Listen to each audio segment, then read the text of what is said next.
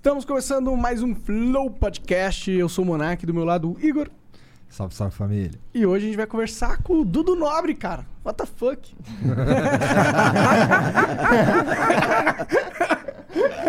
Ô, já estamos aqui na maior resenha aqui no pré, aqui, rapaz. É assim, mas a- às vezes eu fico pensando, caralho, eu tô conversando com o Dudu Nobre, mas tudo bem. Caraca, bicho, pô, foi- vocês atrasaram pouco hoje, né? É, ho- hoje, Hoje foi pouco, hoje é verdade. mano. É, pô, então, porque eu tava vendo o negócio lá, pô, o pessoal da produção ficou até preocupado, mano. O pessoal falou assim, pô, Dudu, acho que eles vão atrasar. Eu falei, tá bom, tranquilo, não tem problema não. Ele, não, pô, mas pô, se no, no, no anúncio lá ele já fala assim, olha, a gente. Geralmente a gente atrasa, não é uma parada assim, não. Sim, sim, sim. Caramba, Sempre atrasa um quase, pouquinho. quase sempre atrasa. Não, é tipo sempre atrasa. Às vezes começa na hora. É. Entendeu?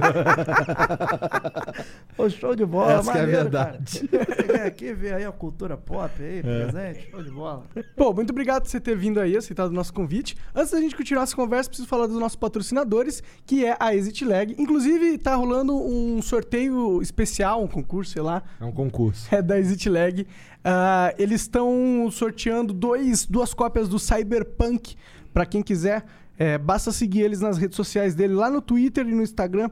Eu vou pegar aqui certinho o, o Vem cá, me Twitter. entrega uma parada aqui. Exit lag faz o quê? Ele vai te explicar. Ele, ele, ele, ti- tipo, nos jogos digitais, às vezes você tem lag, Pô, que legal. trava tal. Aí você baixa esse programa deles e instala no teu PC, e aí ele vai pegar a rota de internet e vai melhorar ela para ser a melhor rota possível. Pô, que porque, legal. porque quando o seu PC tá conversando com o jogo, Essas paradas de Free Fire, aquela parada. É, isso, é. Fortnite.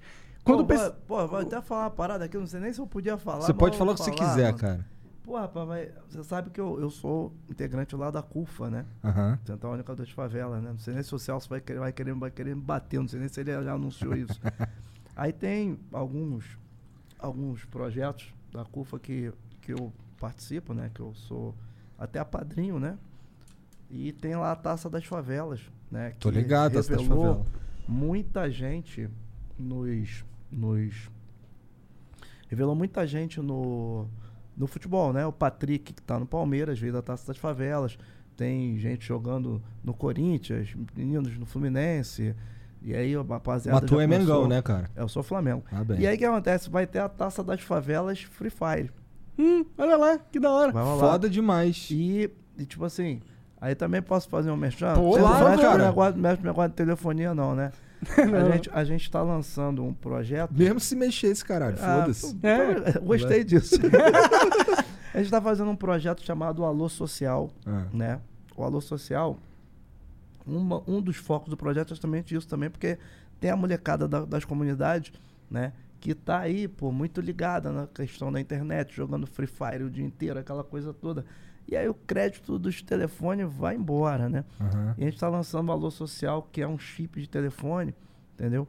Aonde a gente está disponibilizando praticamente o dobro da internet do plano mais barato que tem aí pelo Brasil aí de uma certa operadora. Aham. A gente disponibiliza o dobro da internet pela metade do preço. Pô, da hora demais. É, Até é. eu quero isso. E aí a gente está começando a fazer o Alô Social, é um, um projeto muito bacana que eu faço parte, sou um dos embaixadores também do Alô Social. Vou- Olha só, aqui a gente, a gente Faz ao vivo. A gente faz ao Mata vivo. a Vou te cobra e mostra o pau. Lá, aqui. Ó, cadê, cadê, cadê, cadê, cadê? Mídia. Ah, tá aqui. Meu grupo social mídia, ó.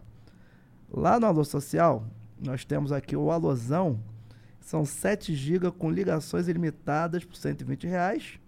Tem o pacote básico de 3.5 GB por 30 e tem 6 GB por 40 reais, tá, querido? Caralho. Porra! Dá pra jogar Free Fire pra caralho, dá pra ver É, a YouTube. molecada cai pra dentro, né, meu? Cara, então, esse, esse lance aí, ah, o Monark já vai voltar aqui pra Exit Lag, mas esse lance aí que tá falando, é. Como é, que, como é que isso foi criado? Quem foi que correu atrás de quem? Como é O que é? quê? Esse, esse alô social aí. Na verdade, a gente tem uma parceria né, com a CUFA, né? E a Central Única das Favelas acaba fazendo uma coisa bem extensiva, né? E a gente pega, tem um- uma empresa chamada Favela Holding, entendeu? A gente vai vendo dentro da Favela Holding a- a- a- as possibilidades de a gente ter plano de negócio, entendeu? Para poder atuar dentro da- das mais de 5 mil favelas que a gente tem representantes no Brasil inteiro. Legal. Todas as unidades da federação. tem representante da CUFA. Cara, era isso que eu ia te perguntar em seguida. A CUFA tá em todos os lugares, então. É, a CUFA, a CUFA hoje é uma, é uma organização que ela tem representação até na ONU. Que Tem irado, duas cadeiras na. ONU que Caraca! São, são da CUFA, entendeu? Como que funciona isso? Como que. Na verdade, o que acontece é o seguinte, né? Você como organização social, né?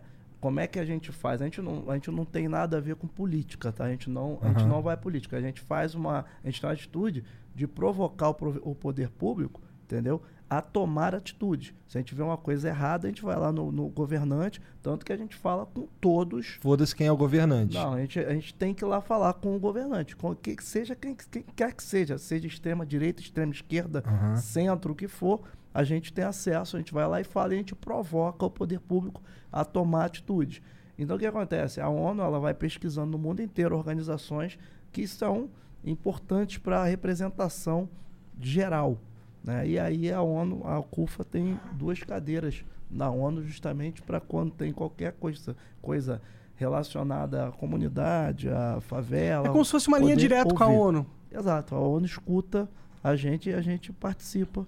É um trabalho muito bacana, assim, porque na verdade, agora nesse momento de pandemia, né, no início disso tudo, a gente está ali no, no primeiro momento, a gente começou a ver um projeto para a gente poder alcançar o que, que, que, que era, de- pegar a doação, aquela coisa toda. Uhum. Quando começou a chegar nas comunidades, as pessoas começaram a falar, pô, aqui não tem água. Para que, que eu vou querer sabonete se não tem água? Aí começamos a pensar.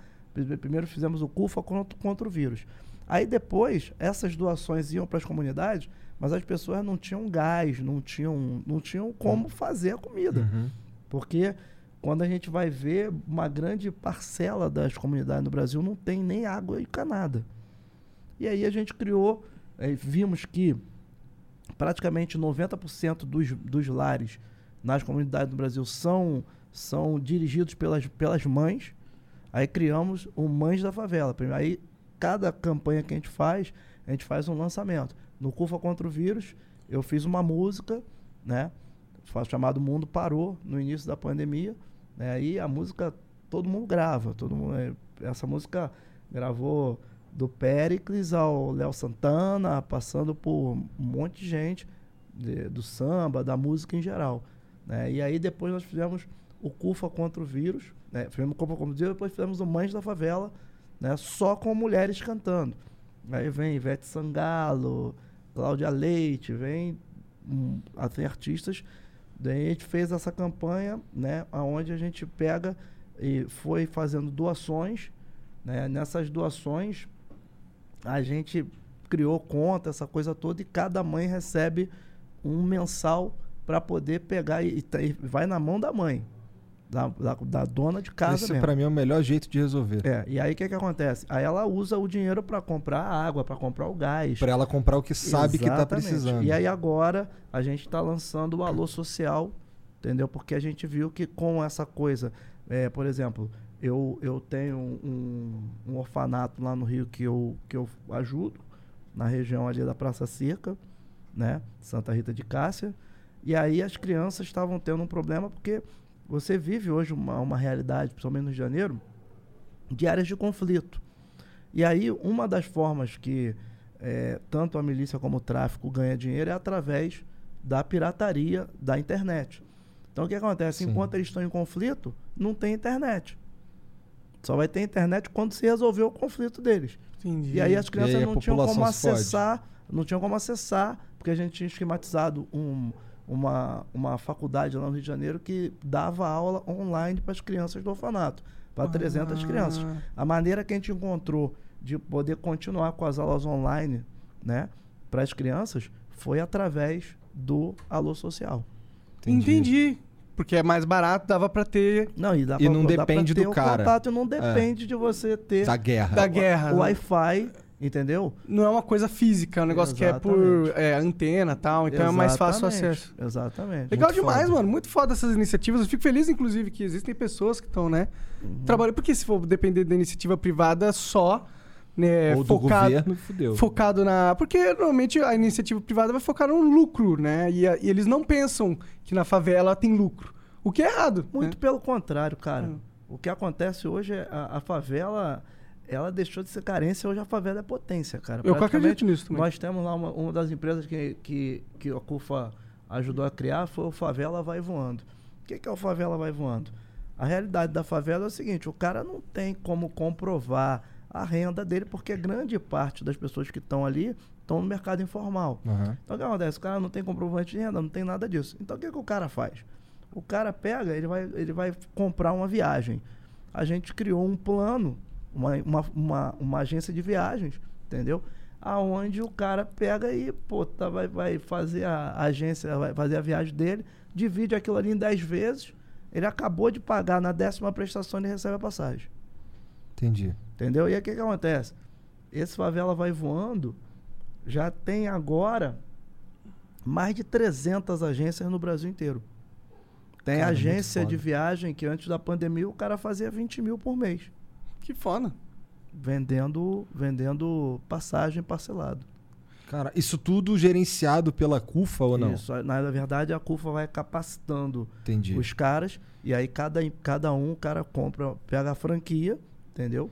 E aí ele pega e vai tocar o negócio dele lá, Entendi. porque o grande barato é você ver o, o que, que é a, a questão da favela. Você vê, por exemplo, né, na semana retrasada eu fui em Paraisópolis, né? Que a gente tem também representante lá em Paraisópolis, coisa e tal. eu- o pessoal tá, tá fazendo uma TV e o caramba. E aí, cara, o que que acontece? Você vê que é uma potência, bicho. Você vê que é uma potência, assim, muitas possibilidades que tem ali dentro de toda a desorganização que é a comunidade. Você vê que tem potência e tem público para fazer, para estar tá ali comprando, lógico. Você tem que pensar no público dali. Mas também fazendo uma parada diferenciada. A CUFA, com esse lance que você tá falando aí, por exemplo, desse projeto do. Do, do Favela Vai Voando, porque pelo que você está me falando, ela, ela basicamente. Há um projeto que foi talvez pensado por, alguém da CUFA, e depois esse projeto eles passam na mão, passam pra mão de, do, do empresário que vai começar a tocar aquela, aquela agência ali. Aquela É, Eles mas estão capacitando os caras lá Então, dentro, né? capacitando, É. capacitando Então, as isso pessoas daí- dentro das comunidades. Existem outros projetos mais ou menos É. nessa linha que, que aí depois que capacita é com o cara. Porque esse pra mim, isso é, isso é incrível, porque é, tipo, não, não, não, não amarra ninguém. Exatamente. Né? O grande barato é esse, é não amarrar ninguém, né? E, e o barato não é você dar o peixe, é você dar a vara de pescar e o cara aprender a pescar, bicho. Porque se você der o peixe uma vez, você vai ter que dar o peixe pra sempre, É. pô. É. Entendeu? É o que a gente faz ali, graças a Deus, é um trabalho que está sendo muito reconhecido. Trabalho que está aí tomando uma proporção muito grande. E eu fico muito orgulhoso, porque na verdade eu faço parte do da CUFA já há 20 anos. Né? Desde quando inaugurou, eu já estou ali, já acaba que bate um pouquinho muito no início da minha carreira também, como cantor, né? E aí a gente está lá há 20 anos fazendo um trabalho com eles lá, muito bacana. A CUFA existe há 20 anos, então. É, 20 anos. Que foda. Tá lá dentro. Como que ajuda, a como que o pessoal pode ajudar a CUFA, se quiser? Como é que a Exit Lag pode se tornar patrocinadora da, da, É, pô, da Copa das Favelas de Free Por Fire? exemplo, é a gente pegar, pô, procurar lá o pessoal da CUFA, Celso Ataíde, essa, só através de rede social a gente pega e vai, indica lá, rapaziada, depois aí eu dou contato pra vocês aí, a gente bate um papo, que eu acho que é, é muito interessante, porque o que que tá acontecendo hoje, de uma maneira geral, pô, já te atrapalhei no teu... no Não, teu mete bronca daqui a pouco a gente volta. Então, hoje o que está acontecendo é o seguinte, né? De uma forma geral, a gente vê que o, o mundo, né? Boa parte das profissões daqui a pouco já não vão mais existir, Com certeza. né? E até pela facilidade que a gente tem hoje de acesso às, às, às novas tecnologias e a velocidade que essas tecnologias evoluem, né? Por exemplo, eu tenho um curso online de cavaquinho, eu sempre quis ter um, queria, quando era mais novo, queria fazer um livro de cavaquinho, né? E aí Ainda Pô. bem que tu optou por um curso online. não, depois de um tempo eu tive essa possibilidade de aprender. Hoje eu tenho um curso online com 7 mil alunos. Corra, que foda. É. E aí, pô, hoje você tem muito isso, a questão do canal, né? A questão do influencer, a questão do youtuber, né? A questão de você se, se você tem que se adaptar às novas realidades de mercado. É, isso é uma coisa interessante, né? Inclusive, você é um, é um cara que tá aí há muitos anos, você falou 20 anos, tem a carreira antes da internet ser popular, né? Então é interessante, eu quero saber sua perspectiva, como que foi se adaptar a esse novo mundo, Mas antes deixa eu falar do Exit Lag, porque senão... Então, senão teu patrocinador vai te enfocar, pô. Senão eles me matam. Bom, a Exit Lag, então, ela tá sorteando dois, é, duas cópias do Cyberpunk 77, tá bom? Então, vai lá, você tem que ser inscrito no, na Exit Lag no, no twitter.com.br ExitLagBR, tá bom? É, e no Instagram, que é Exit Lag Brasil, tá bom? Entra lá no Exit Lag BR, Exit Lag Brasil e se inscreve. E aí dá um like lá no, no canal deles, eles vão te sortear, tá bom? Duas cópias do Cyberpunk que você pode concorrer ali. Eles vão fazer um concurso lá. De... É, um concurso, alguma coisa assim. A, a- a questão é, você pode ganhar duas cópias do jogo que é o jogo mais esperado do momento, né? E, inclusive, você pode ganhar duas cópias desse jogo também, sendo membro da nossa plataforma, ok? A Exit Lag, grande Exit Lag, ele cedeu graciosamente duas cópias pra gente distribuir pros nossos... Graciosamente, como é que ele veio pra te dar as cópias? Oi, Monark, toma aqui. Exatamente, exatamente. Me seduzindo ainda. É, então vai lá, vire membro agora. O que, que você ganha além de, de- dessas cópias aí? Você pode ganhar muitos outros prêmios é, que a gente recebe todos os dias de, de marcas e, ou convidados ou etc. E você também ah, ganha descontos progressivos na loja que vai lançar logo logo, né, Jean? Uhum, em breve, muito, tá mais perto do que nunca, hein? Tá mais perto do que nunca. Logo logo vai estar saindo aí coisa pra vocês. Jean é a voz que vem do além, né? É, é o, é o nosso Tem uma sombra. câmera virada, virada pra ele. Eu tô vendo aqui, não Pois tá é, câmera. mas É é, porque ele que não bota, ele que É, não ele bota. É a voz- ser só uma voz. É a assim. voz que vem do além. É, É ele gosta do mistério. Ele não gosta de exibir o bigode. É meio, ele é meio boninho, né? É, meio É, boninho. É, tu tá ali, coisa e tal, Daqui a pouco ele te dá vem- esporro. Vai aquela vozinha lá no fundo. Olha, tô aqui vendo, hein? Gostei, parabéns. Bom, então é isso. Vai lá virar membro nosso também. É, se quiser mandar uma mensagem pra gente, é 300 bits lá ali na Twitch. As cinco primeiras mensagens são 300 bits, as cinco próximas são 600 bits e as cinco últimas são 1.200 bits. Lembrando que você pode também mandar uma propaganda por 20 mil bits. Não se esqueça de ir no canal Cortes do Flow para ver a melhor parte dessa e de todas as outras conversas. Né? O canal Cortes do Flow, oficial, único. É isso. E é isso, pronto. Podemos voltar pra parte boa. Tá, o que, que a gente tava falando A antes, gente né? tava falando da, da, da questão, né? Eu peguei o início do. Início não, né? Peguei. é, quando eu comecei na música, eu comecei muito jovem na música, na verdade. O meu contato com música sempre foi muito, muito precoce, né? Quando- quantos anos você tinha quando eu você começou comecei a tocar cavaquinho, eu já tocava cavaquinho com 5 anos de idade. Porra! Cinco anos de idade? influência de quem isso aí? Ninguém? Minha mãe, minha mãe foi uma das, das percussoras do movimento, assim, de, de roda de samba no Rio de Janeiro. Que antigamente, tipo assim, essa coisa do samba não tinha, era uma coisa muito espontânea, né?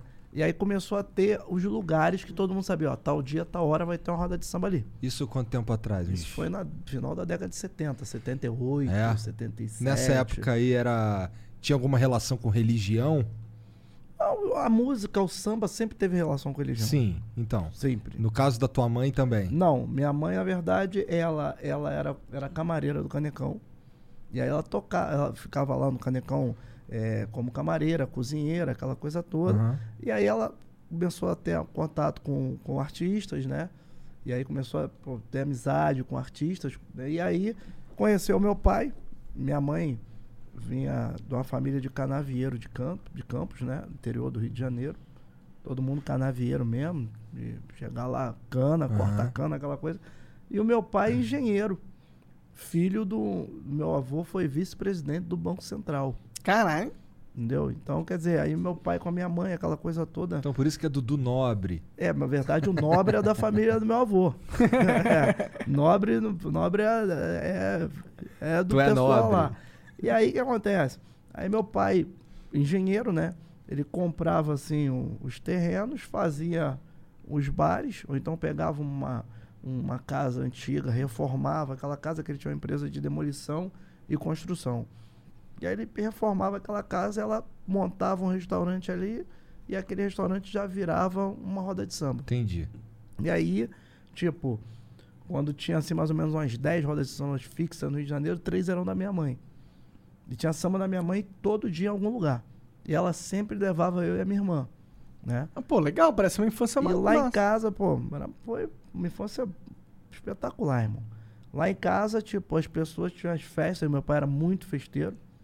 E aí a festa começava na sexta-feira de noite Aí no sábado de manhã o pessoal fazia um café da manhã, já continuava, fazia uma sopa, daí continuava de noite, depois domingo a mesma coisa, a festa acabava na segunda. Caralho. E uma época que não Haja tinha energia. telefone celular, pager, não tinha Aham. nada disso, né? Só, na, só no aí papo tava e na aqui, loucura. aí tava lá no, no ch- o- a- pagode, o samba comendo solto lá em casa, daqui a pouco chegava o Martinho da Vila, o Martinho ficava um pouquinho, daqui a pouco o Martinho, eu vou ali fazer um show, daqui a pouco eu volto.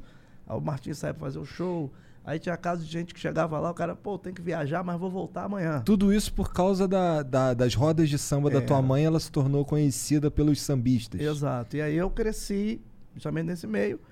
E aí, pô, vendo o pessoal do fundo de quintal que frequentava lá em casa. né, eu peguei, tinha um cavaquinho do porteiro. Eu quando tinha 5 anos de 4, 5 anos de idade, pegava aquele cavaquinho, as crianças ficavam jogando brinquedo dentro do cavaquinho, eu ficava fazendo posição. Aí minha mãe veio e comprou o cavaquinho do porteiro, né? Tem uma história que fala que eu ganhei o cavaquinho do porteiro, caô. Minha mãe comprou. e aí, cara, minha mãe comprou o cavaquinho do porteiro. E aí o, o, o Arlindo Cruz botou as cordas no cavaquinho, eu ficava ah, do lado deles ali, né? Cara, só tinha Só- então. é, só as lendas. Era só lenda. Isso assim, tipo, o Arlindo Cruz começando a carreira dele. Na época, o Arlindo Cruz ele trabalhava na Caixa Econômica Federal. O Arlindo chegava lá com um Fusquinha, o Zeca trabalhava no Serpro, né?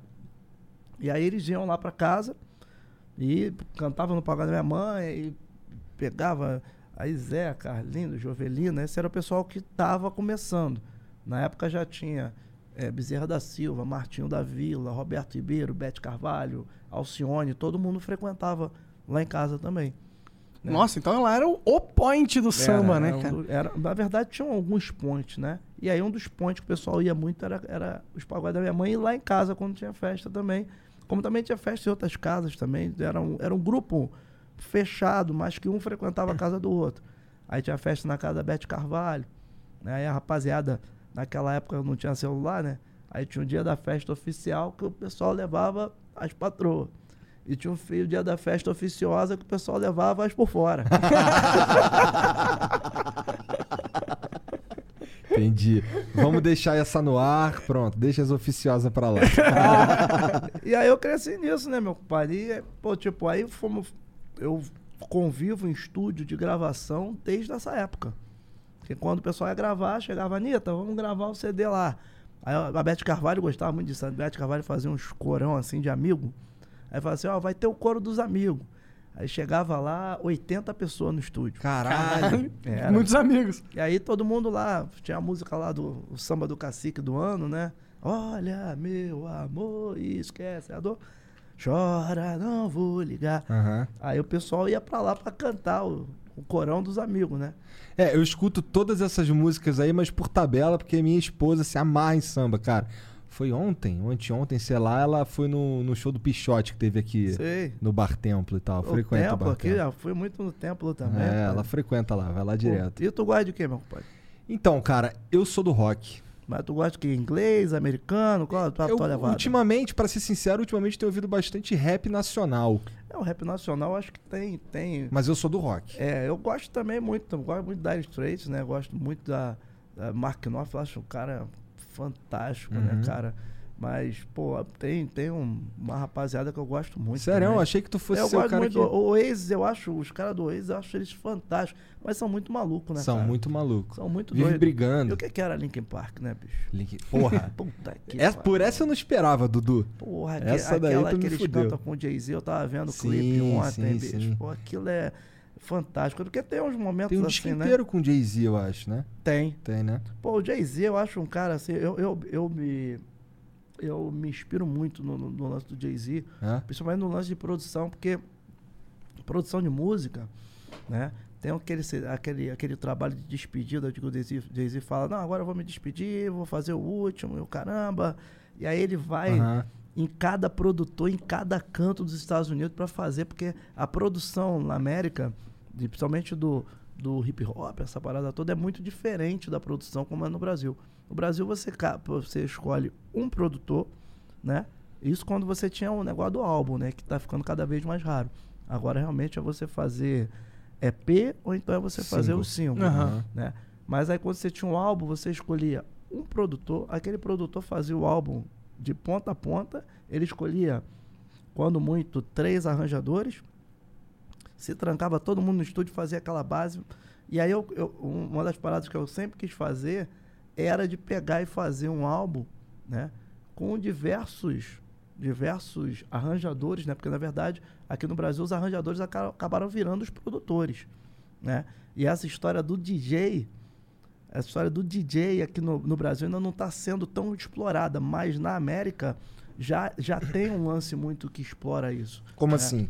Do Não, eu acho DJ. que, por exemplo, o DJ hoje, hoje você acaba que você tem, você começou a explorar melhor a parada do DJ hoje, mas o DJ, de uma maneira geral, sofreu um preconceito muito grande. O DJ, Ah, sim. DJ não é reconhecido como músico. Aí você vê hoje, por exemplo, o Papatinho, é um DJ produtor. Aham. Você vê o Denis, é um. DJ produtor. E é uma parada que, por exemplo, é uma parada que o Malboro abriu essa, essa parada lá atrás. Caralho, E aí DJ você- Malboro tu ressuscitou Pô, cara, demais. Malboro, e, e o Malboro é tipo assim, é, eu já, eu, no- eu fiz um CD instrumental chamado O Cavaco Foi Pra Pista, onde eu pego, né, elementos de, de músicas eletrônicas, música, música, música mecânica geral, Aham. né, eu pego desde o eletrônico passando até pro funk raiz, né, que eu acho que o, a o linguajar mundial é o eletrônico.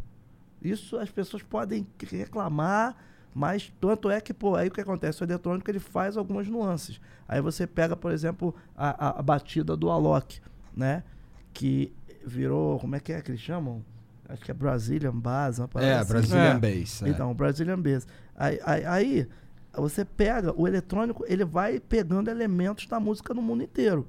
Mas a, a forma de comunicação mundial é o eletrônico. Ele é bem, ele é bem versátil. Realmente todo mundo Todo tem mundo, eletrônico é. de todo lugar e é, E e aí, é muito. Se você quer rico, fazer um vibrante. sucesso mundial, mas um sucesso planejado mundial, porque isso, às vezes acontece de você fazer um sucesso, faz sucesso sem querer. Você tá fazendo um sucesso ali sem querer. Você Tipo um- Justin Bieber. Não, aí é que tá. Por exemplo, o Justin Bieber, você vê uma parada que eu, eu não tô, não, não, não tô defendendo, tô te falando Claro, coisas né? assim que eu, que eu observo, né? Porque senão fica aquela coisa de nego falar, pô, é, emo, eu não sei o quê, aquelas rotas. Mas o Justin Bieber, pô, eu vi o filme do Justin Bieber, cara. E você vê um moleque talentoso pra caramba com 6, 7 anos e, pô, tocando, cantando. Cara, Ainda atrás, né? Cara Naquela idade. é, é, é um negócio e é um artista que ele está conseguindo se posicionar no meio do que está acontecendo, que a gente está vivendo uma revolução, que uma revolução na música era uma coisa que demorava uma década. Hoje uma revolução na música, ela demora um ano, demora seis meses. Você está conversando aqui agora, daqui a seis meses, pintou um negócio agora, daqui a seis meses o negócio virou, pss, todo mundo foi por aquele lado. É. Ah, A verdade. gente- a gente viveu isso com a Tendências, questão né? da live. Aham. A questão da live foi uma coisa que deu um- uma pancada e caiu na mesma velocidade. Caiu o Caiu? lance das lives? Muito, caiu muito, né? Caiu de audiência, caiu de arrecadação, caiu de interesse do público, principalmente aqui no Brasil. É. Minha mulher assiste pra caralho. É, não, virou uma parada que, tipo assim, pra quem gosta de sair, pra quem gosta de estar ali no convívio, é a única maneira que você tem de você te divertir. Aham. né? Mas é, é uma parada que você tem que estar muito antenado, porque, tipo, da maneira como, como começou, né? Eu lembro Não que tá eu, mais a mesma É coisa. bem quando começou também era uma novidade, né? E era, e era tipo, meu Deus, ninguém pode sair de casa, tal, pandemia máxima. Não, Exatamente. não tá mais tão, tão Não, não pandemia tá- máxima. Não tá tão E ao mesmo tempo também não tá podendo fazer os shows, né? Mais ou menos. Mais ou menos. uns que dá pra fazer, né? Não, o que acontece é o seguinte, vai, vai de você se organizar para você fazer. Porque você tem 40% da casa. 40% é bastante. Se você tiver 40% a sua conta fechar, você vai lá e tenta a sorte. Entendeu? Se com 40% a sua conta não fechar, melhor você ficar em casa, senão você vai pagar para trabalhar. Pode crer. A realidade é essa. E todos os artistas da música estão. E isso vai de qualquer segmento. Todos os artistas estão se reestruturando para um novo momento, porque, na melhor das hipóteses, assim, show grande, aquelas coisas todas, Meio do ano que vem. meio Olha do ano lá. que vem, e, e se der tudo certo. É. né? É. Bom, já- estão vacinando a galera lá, no, lá na É, Inglaterra. eu, eu ouvi falar que tem um, teve um, acho que o ministro da saúde tava falando, ele falou em fevereiro, agora ele falou se, se, adian- se a, quem tá produzindo lá adiantar consegue começar em irmão, dezembro. irmão, dá um papo reto, meu pai, na moral. Dá o papo aí. Quem tiver uma farpela vai pegar, vai pro Chile, Vai. vai, lá na Inglaterra, vai se vacinar e volta. É verdade. infelizmente, infelizmente, né, nesses momentos assim, a gente teve muito problema com a questão dos hospitais de campanha, a gente teve muito problema com a questão da importação de respirador artificial, coisa e tal, Uhum. e vamos ter muito problema com a questão da vacina. Vamos, vamos. Eu tava vendo que a- o governo não tem nem. não tem as, as seringas pra aplicar, mano. Mano, o Que governo, o governo, qualquer. Meu irmão, você pranchou, vem. Não tem essa. Você pranchou. Pranchar é vem. o quê? Pagar? É, É. botou, vem. Não vem essa. Você pranchou, vem. Não tem esse papo de. Por exemplo, lá na China. China, o que que acontecia lá? Os caras chegavam, ah, vamos botar aqui um, um avião de máscara. Ah, todo mundo tem que usar máscara, tem que ter Chegou um cara lá, comprou a porra Meu irmão, toda. os, os foda-se. americanos chegavam, botavam o cara lá na, na, na pista. Aí o cara, esse avião aí. Não, esse avião, avião de respirador. Tá ah, indo lá pra puta quanto que é pariu. tá- quanto é? Esse, ah, esse avião é. A carga aí ah, vai sair 10 conto, 10 milhões de dólares. 10 milhões, a gente paga 20. Meu irmão, Toma Na hora aqui, o cara o cara já pega Leva aqui, até o aí, avião, vamos pô. mudar aqui o destino. Mas é, infelizmente, cara, a gente vive num mundo capitalista e até no, no berço do comunismo hoje o capitalismo É acaba falando foda, mais é. alto, pô. É. É bem complexo tudo isso, cara. Então, é, na hora que o pessoal pranchar, vai vir. E aí, quando vier, a gente vai, vai poder tá voltando a fazer evento, essa coisa Mas lá, toda. como é, que tá, como é que tá esse esquema aí, fazer show, não sei o quê, os eventos e tal, lá na tua área? Assim, falando a realidade da parada, os caras tão paradão, Não, a meu galera tá saindo na rua normal, foda-se. Não, tem lugar que o Covid não existe, né? Mas Sim. tem outros que o pessoal é mais, mais controlado, né? Mas principalmente nas periferias tem muito, muito lugar que não existe e a gente fica numa situação tanto complexa também, né, meu pai? Porque, tipo assim, ou eu saio pra fazer o, o evento e pagar meu bom plano de saúde pra poder minha família, se der um probleminha, tá todo mundo segurado, ou então fica em casa rezando pra não ter. E aí, Pois como é. é. que- é muito complicado, Essa é né? reali- não, eu, acredito nisso também. É. Eu, eu, eu tenho dificuldade em entrar nessa de. Ah, não, porra, vamos ficar todo mundo em casa. Porque, cara. a- Lockdown, tem um- lockdown. Proíbe as pessoas de saírem de Ah, casa. não, é, não é todo mundo que tem, que tem. Que pode uma- ficar em casa sentado. Exato, e que tem uma situação, por exemplo, de chegar, né? Você, você vive de evento, entendeu? E é por isso que até uma das coisas, um dos focos que eu sempre tive na minha vida, que agora eu tô colocando isso em prática, né? É de, de ter diversas formas de ganhar dinheiro. Não somente a música, porque o evento, o entretenimento, é a primeira coisa que é cortada. Com certeza. Quando você tem um, um momento de, Crise. de crise, o cara, ele não deixa de comer, ele vai deixar de andar de ônibus ou de carro. Nem ele de não pagar vai, aluguel. Não vai deixar. Não, pagar aluguel tem nego que deixa. Mais pô, na pandemia teve um monte aí que não É. pagou. O cara não vai deixar de comer, não vai deixar de se vestir, mas o cara vai deixar de sair. O cara É. vai deixar de, pô, não, pô, esse show, eu gosto pra caramba desse artista, mas eu não vou nesse show. Por isso que eu tô já. Agora eu tô. Tô montando uma rede de, de steak espeto lá no Rio, Ô, massa. né? Qual que é o nome? Do Nobre. Do nobre. Do Nobre Steak Espeto. Só carnes nobres. Não. A gente vai, a gente vai trabalhar com um espetinho Uhum. e vamos fazer quatro a cinco cortes, cinco cortes de carne, Entendi. né? Já tem as lojas, tem os pontos? Já temos já, tudo é baixada, tem Caxias. Agora vou, vou abrir Caxias daqui a 10 dias. Vou estar abrindo Barra da Tijuca também daqui a 10 dias. Vou abrir Nova Iguaçu em janeiro. Depois a gente pega e começa a abrir em fila, se Deus quiser, a cada dois meses. Uma Maneiro. Pô, da hora demais. Mas- mas Petinho- daí- Eu gosto de petinho pra caralho. Isso Peixe daí é é, bom, né? é num esquema de franquia? Não, tudo franquia é, teu. muito complexo. É tudo contigo. É, porque franquia é o seguinte, né, meu pai? Franquia, tu tá muito bem ali. Aí você pega, você faz um. homologou toda uma produção. Por exemplo, você homologou uma batata. Uhum. Você pegou. Eu, eu tô fazendo com os melhores fornecedores, né? Por exemplo, a melhor batata que você já experimentou na sua vida, de onde que é?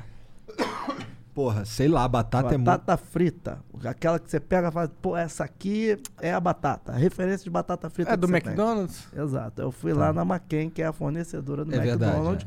Aí peguei. Aí cerveja, fechei com a Heineken. Entendeu? Aí molho, fechei com a catupiry. Aí se você gosta de um. De um Catupiry tem molho além de tem molho. catupiry? Tem Além de ketchup? catupiry tem. Que foda. É. Bom, sabia. catupiry é bom. Então, Tem. então ketchup E aí a gente bom. foi fechando Hum. com, com muitos parceiros, né? E aí, se eu for franquear, o cara que vai comprar a franquia, ele acha que ele é dono da marca. Aí ele vai pegar a batata, ele vai falar assim, peraí, essa batata da maquinha é mais caro. Então, vou pegar aqui a, E aí te queima. a tiazinha ali, fala, ó, eu comprei uma batata aqui no... Entendeu? Aham. Aí o cara vai pegar, pô, olha, hoje o fornecimento da Heineken tá caro, mas tem uma promoção de Heineken não sei aonde, então vamos lá comprar. Entendi, entendi. Entendeu? Então, O que acontece? Aí você perde o controle. Aí por isso que eu não vou botar um sistema de franquia. Mas tu tá falando que, que tá dando, tentando encontrar novas maneiras de ganhar grana além do. É lógico, você, Mas- tem, você tem que ter um. Mas, porra, tu, produ- tá, produ- tu produz trilha sonora. Também Tu faço. produz uma porrada de coisa. É, isso é uma coisa que não depende tanto de show, né? Exatamente. E eu acho que é- é o grande barato é o artista. Porque, por exemplo, quando você vê o Jay-Z, Jay-Z ele é dono até do. Do Brooklyn Nets, né? Brooklyn Nets, né, é o, o time de basquete Sei lá, lá. do Eu nem sabia que ele tinha um É. time de ele basquete. tem um pedacinho do time de basquete Que lá, foda. lá Malandramente. lá em Nova York, entendeu? Aí quando você pega o Snoop, o. o, o não é o Snoop Dogg, não, o outro lá que andava com o gordão. Caralho, sei Putz. lá. Ah, que é- Ô, que- Jean, quem que é o outro lá que andava com o Não, gordão? pô, é o. Que, Puff Daddy, que ele Puff troca de Daddy. nome toda hora também. o Puff Daddy, Esse cara na, da música anda meio sumido, né? pô, mas Mas você vê, tá? por exemplo, o cara pega, ele tem dono, ele é dono de uma maior fábrica, maior, maior vendedora de vodka do- dos Estados Unidos. Não sabia, muito irado. Aí, por exemplo, você pega o Mike Dr. Tyson, Mike Tyson tá é, com o Mike maconha pra Tyson caralho. é, pô, tá? Mas tu vê, por exemplo, o Dr. Dre. O Aham. Dr. Dre teve um ano que ele foi o artista que mais ganhou dinheiro no mundo. Com as outras empresas dele? Não, o Dr. Dre só fez uma coisa na vida dele fora a música. O quê? Um fone. Ah, sim, verdade, né, cara? O Aí ele Beats. vendeu, vendeu o fone pra Apple. Ah, melhor lugar pra vender pra alguém, É. se for pra vender ele alguém. vende- a Apple comprou Sim, o sim, fone, sim. ele deve ter um pedacinho dele. Então, quer dizer, a, a música, você constrói, eu coloquei isso na minha cabeça, você constrói um nome, mas depois você tem que pegar e ver como você vai é, explorar financeiramente, economicamente esse nome, pô. Sim, sim. Então, essas trilhas sonoras que tu faz aí, é, tu já fez um monte? Não, na verdade é no trabalho que eu estava iniciando, É? né? Eu já fiz trilha sonora de... Faço muito jingle, né? Muito jingle, sempre fiz muito jingle, sempre fiz muita música para comercial. Aí no ano passado, 2019, 2018 para 2019, eu fiz a minha, minha primeira trilha sonora para cinema. Esse ano eu já estava já com dois filmes fechados, né? Qual foi o filme que tu fez? a trilha Eu sonora? fiz um, um filme chamado Intervenção, né? Que Ah, tá. inclusive tá, tá vendido já pro Netflix, né? É que é aquele lá que. Era, o- seria o Tropa de Elite 3, É. né? Então é um filme de. Pá, É. Tiro, é um porrada e filme de bomba. Tiro, porrada e bomba. Né? Da Na verdade, é- seria uma história da, do Tropa de Elite, né? Seria uma continuação onde falaria o que virou a questão da violência no Rio de Janeiro, o convívio com a UPP. Que seria é a ordem natural do, do, que do tá- filme né? Que começa ali com o Capitão Nascimento ali no BOP, coisa e tal. Depois o Capitão Nascimento vira ali o, o secretário, Secretário. e aí começa a bater de frente com a milícia, entendeu? E aí tem aquela o momento da. O terceiro seria o momento da intervenção no Rio de Janeiro, onde o Estado se faz presente e, e pega, entra nessas áreas e, e cria a política de, de polícia pacificadora Aham. né? Que na verdade é uma coisa que foi criada para evitar a questão ostensiva das armas. Mas em momento nenhum, por exemplo, o tráfico de droga parou dentro das comunidades. Era isso que eu ia falar. Eu tenho um amigo que é. Eu tenho um amigo polícia que diz que, que esse lance da UPP aí é, é muito mais pra ficar bonito na mídia do que pra realmente acabar com o tráfico de drogas. É, enxugar gelo, né? Enxugar gelo. Até porque acabar com o tráfico de drogas na base da arma vai Existe ser muito apenas difícil. um jeito de acabar com o tráfico de drogas. É. Legalizando as drogas. Pode até ser, cara. Eu acho que eu, eu até sou a favor. Mas eu acho que, tipo assim, se não tiver um controle. Não, sim, mas tira- o cigarro é, é. legalizado, mas é Exato, controlado é. também. Mas ó, se não tiver um controle, daqui a pouco a gente vai ter a Operação Lei Seca e a Operação Bafo Zero. esse, aqui é, o- esse aqui é o problema maior, cara. Eu acho que se tiver um controle, por exemplo, o que acontece na Califórnia, nos Estados Unidos, lá em diversos, diversos estados, é uma parada que é bacana. Aí, por exemplo, na Holanda, eu já fui à Holanda já, entendeu? Também. É uma- é uma coisa- É, mas é uma coisa que é muito doida, porque, por exemplo, o cara ele é liberado pra fumar dentro Do coffee shop. do coffee shop. Mas aí se o cara tiver fora, o cara leva uma trava. Sim. Nos Estados Unidos tu não pode beber bebida alcoólica na rua também. É, né? É, tem que- aí eles colocam numa- bota num saquinho. Quer dizer, é uma parada que é muito, muito doida isso tudo, né? Sim. E pra aí- mim é, hipocri- é meio hipocrisia, Eu né? também acho, acho, acho bem, uma parada bem hipócrita. Mas o que que acontece? Eu acho que, tipo, toda a liberação, ela tem que ter uma, uma, um- uma avaliação. E uma Tem política E- inteligente. E uma Concordo, política inteligente. concordo. Mas eu acho que, tipo assim, o problema todo, eu não, não vejo a criminalidade é, pautada no tráfico de drogas. Na verdade, a criminalidade é muito maior do que isso. A única maneira que tem realmente de você acabar com a criminalidade é através da educação. Se você não der educação, por quê?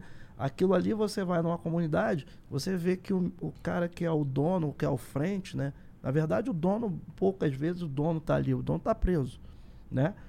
O cara vai preso, aí os meninos que estavam, cresceram vendo aquele cara, idolatrando aquele cara, eles viram frente, entendeu? Se o dono for um cara que é- for- tiver uma boa persuasão, boa conversa, ele vai se manter dono. Se eventualmente o cara chegar e, pô, for um cara de. Ah, o que que não sei o que, não sei o que, os garotos vão se rebelar naquilo ali e aí vai ter o chamado golpe de Estado. Entendeu? E aí, dependendo do que for, da moral que o dono tem, o cara vira de facção. Aí o cara vira bandeira. Entendeu? Quer dizer, tem todas essas questões. E aí o menino cresce vendo o, o traficante. É, pra mim é uma coisa que é muito doida, porque na- quando a gente chega na comunidade, né?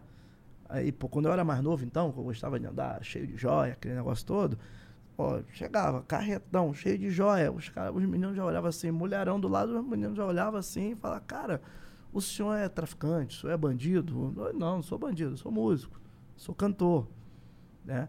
E aí, porque a criança, ela vê muito isso, né? É, É idolatra, sinônimo né? de, de, de sucesso. É, né? E aí, que porque acontece? meio que é a única oportunidade que ele enxerga É, ali. e aí, o que acontece? A falta de oportunidade e a ociosidade dessa criança de não ter acesso a uma escola, a um curso de inglês, a um futebol, a um jiu-jitsu. Não, Free Fire que a um- seja. A um Free Fire que seja, qualquer coisa que seja. Sim. essa falta de oportunidade, né? Essa ociosidade acaba fazendo a criança ficar o quê? E, e aí, no caso também, a admiração que acaba sendo criada pelo, pelo estereótipo do bandido, da, da criminalidade, acaba a criança indo por esse lado. Mas, tipo, se liberar a droga, não vai deixar de ter o assalto de Criciúma, não vai deixar de ter o assalto do Banco do Brasil. O que acontece é o seguinte, isso são modalidades. Você tem o, o tráfico de drogas, né? E você tem um 157. Uhum.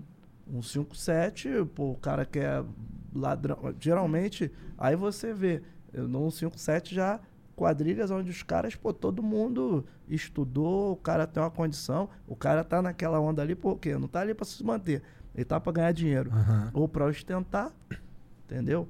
Ou gosta do então- jogo, né? Do é, ou jogo então de... pela emoção de É. estar ali no bagulho. A realidade Nossa, esse é negócio de Criciúma foi... isso, mas isso, Foi aí é- mas bizarro. isso acontece. É bizarro. Mas isso acontece no norte, no nordeste do Brasil, ó, há muito tempo. há muito tempo. É Mas o chamado cangaço É tipo moderno. um cangaço moderno. né? É meio, é meio absurdo, né? Tipo, é como se o Estado nem existisse, tá ligado? É, que, é como se... se, tipo, a gente acha que tem alguém cuidando, mas não tem ninguém cuidando, tá ligado? Não, A verdade é, É. que tá, os lobos estão soltos. Não, e a verdade é a seguinte, né? É a lei do mais forte, né, cara? É muito doido tudo isso, né, É. cara? Acho que a gente, a gente hoje vive uma- um, um- mundo, né? É um mundo muito doido. E aí você vê, o cara chega ali É o casa- mundo dos fortes, não é? É, o mundo dos fortes. Aí o cara chega ali, casa uma grana ali, pô, e tipo assim, O cara virou presidente dos Estados Unidos, mano. o cara pode chegar e meter uma bronca, falar, meu irmão, é legal, o que que é a campanha, quanto é que é. Porque a relação, por exemplo, com a campanha eleitoral no Brasil é diferente da, da campanha eleitoral na América. América, o que, que é? Não, não tem fundo partidário. Não. Se você é, Tu tem que ser mete maluco. a mão no bolso e vai, meu irmão. Então arruma quem vai bancar o teu negócio. É, os Né? teus doadores, né, lá. É, aí, por exemplo, na América, o cara chega ali, pô, vai fazer um contrato, ó, já no contrato o cara fala, ó, aqui tem um pedaço do cara que é o intermediário. Aqui no Brasil agora é que tem isso. Mas você acha que ninguém intermedia aquilo ali, ninguém leva uma, uma prata?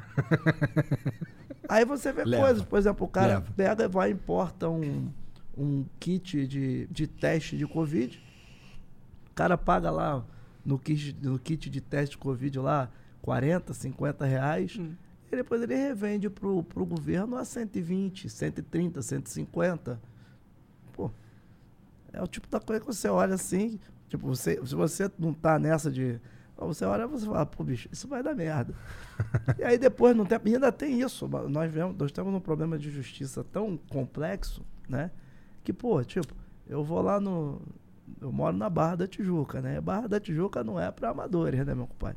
Aí tu chega na piscina lá do prédio, não sei o que, tu olha, o vizinho tá lá, tornozeleira eletrônica. Caralho. É, porque o cara tem a tornozeleira eletrônica, ele pode andar 90 metros do raio da tornozeleira. Aí se ele sair 90 metros, a tornozeleira já dá aquele... O cara já sabe que saiu, tem que voltar.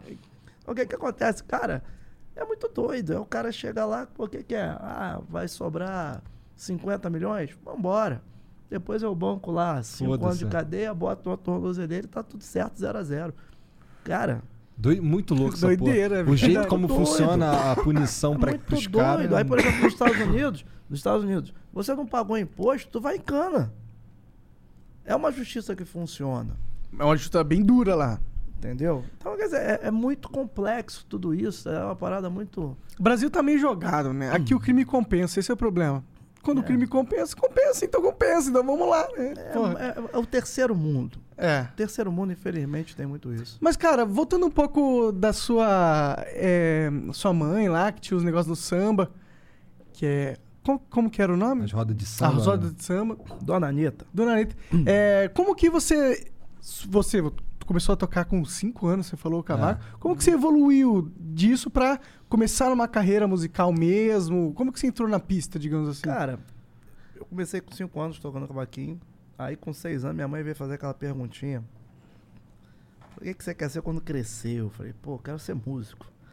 E era o sonho de todo mundo. Toda a minha família sempre sonhou ter um artista na família. Né? A tua família tem dois, tu não é primo do É, seu Jorge? Tem o Jorge também, que depois Ah, enveredou pro lado da música também. E aí, cara, tipo, até o lado, lado da família que tinha uma condição bacana no Nobre, né? Meu pai, ele era engenheiro, mas era poeta. Meu tio, que é- era psicólogo, né? Hoje é um dos líderes do Santo Daime, né? Caralho. E ele era, era, era, era pintor. E o meu tio advogado, que hoje ele é tabelião em Curitiba, né? Ele era músico. Então sempre teve meu uma avô. Meu avô, economista e poeta. Sempre teve uma, uma lança assim, né?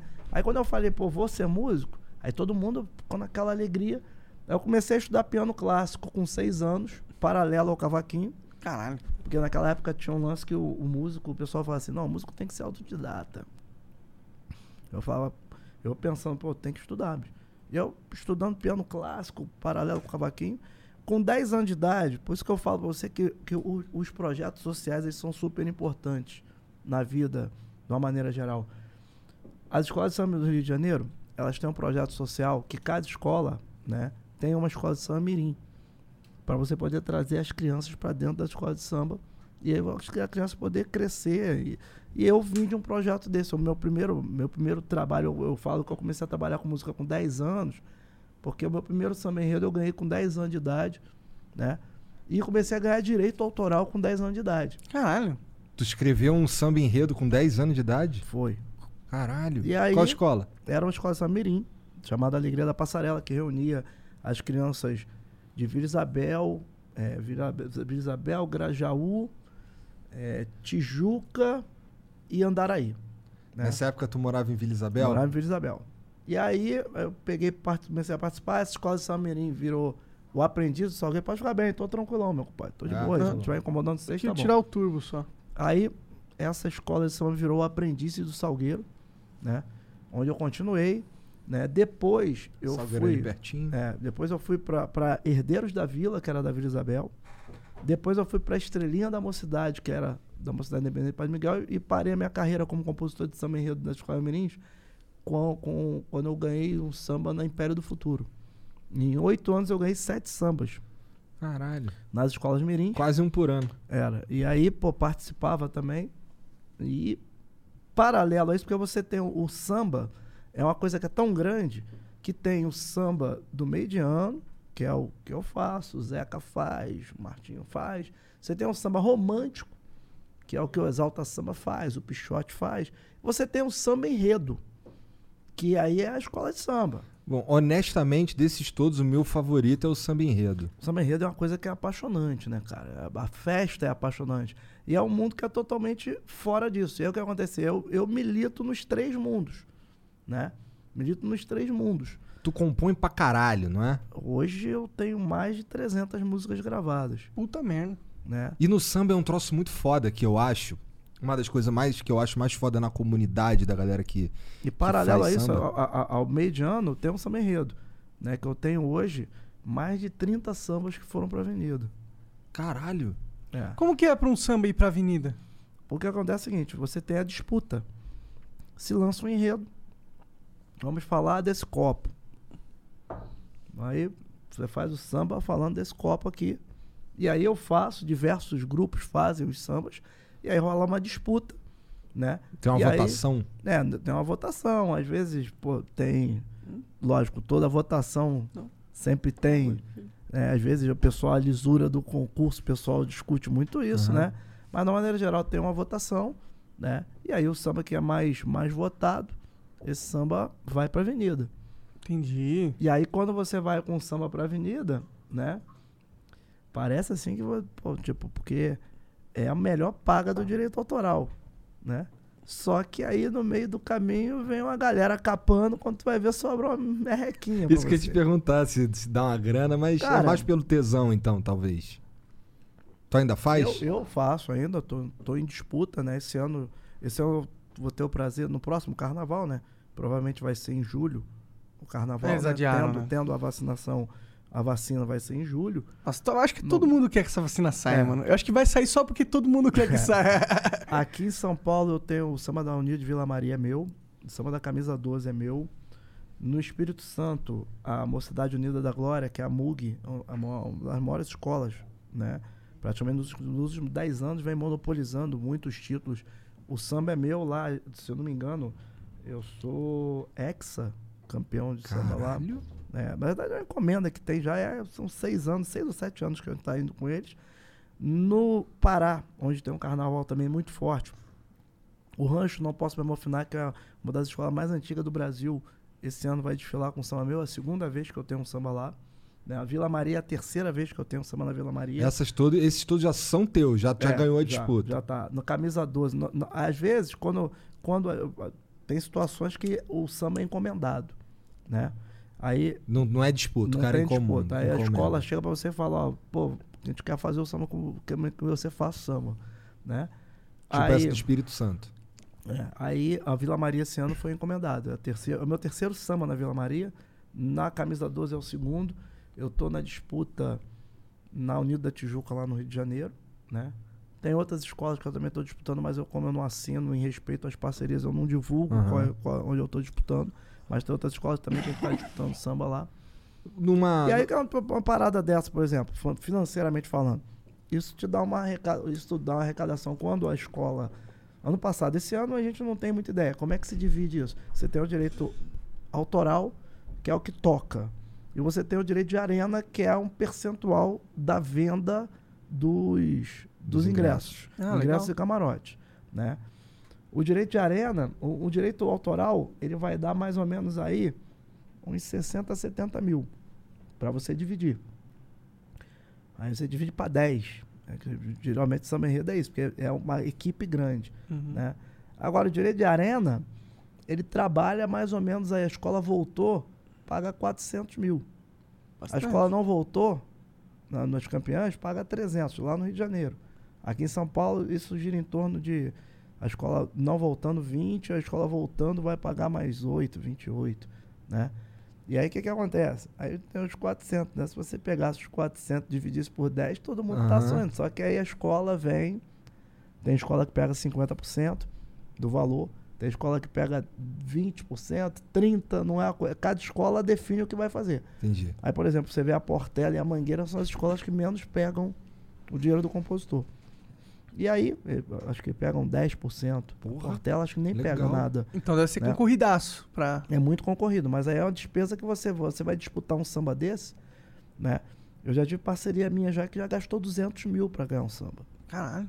É, Por que, que gasta tanto dinheiro? Porque você tem que botar um grande palco, você tem que botar um grande cantor, você tem que levar a torcida, você tem que comprar ingresso pra torcida, você tem que comprar cerveja pra torcida, você tem que distribuir cerveja pra todo mundo poder, entendeu? E aí o que acontece? Se criou uma indústria disso tudo, aí quando chega lá, por exemplo, deu 400 mil, aí dividiu lá, a escola pegou 50%, su- supostamente, Aham. 200 mil. Ah, gastou quanto? 100 mil, então 100 mil é pra cobrir os gastos, 100 mil a gente vai pegar e vai pranchar para dividir entre o pessoal. Aí por isso não dá mais, não dá uma grana legal, né? É, O grosso até é legal, mas tem que dividir tantas. é, divide tantas vezes que É. aí complica fica o negócio, esquisito. né? Pode crer. Eu ia, eu, ia, eu ia te falar que uma das paradas que eu acho muito foda na, na comunidade que, que, que é a sambista é como todo mundo é, toca música e canta música de todo mundo.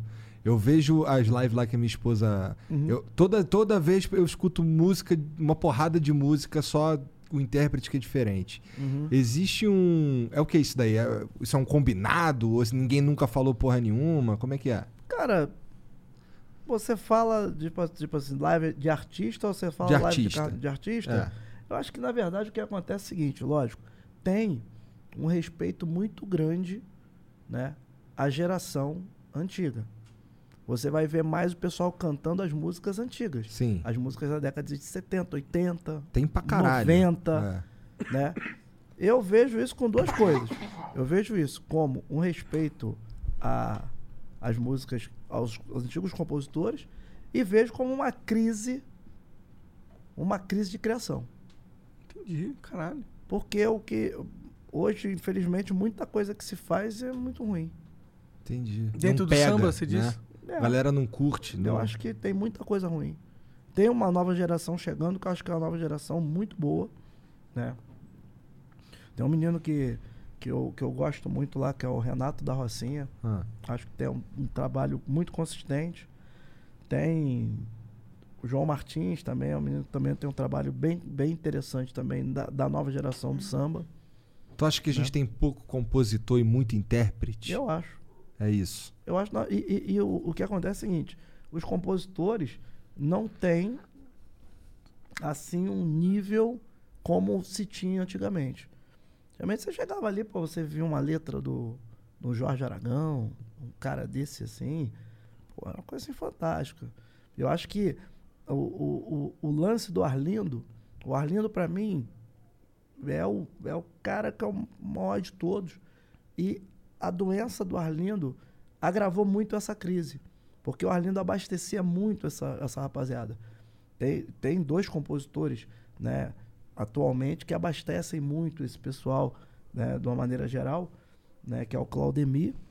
Claudemir é um, é um compositor que é um cara que vive música de uma maneira, porque ainda tem isso, né? É coroa ele? Não, meia idade. O Claudemir é um cara de 50 anos. Tá. Mas o Claudemir é um cara que ele é um- uma fábrica de fazer música.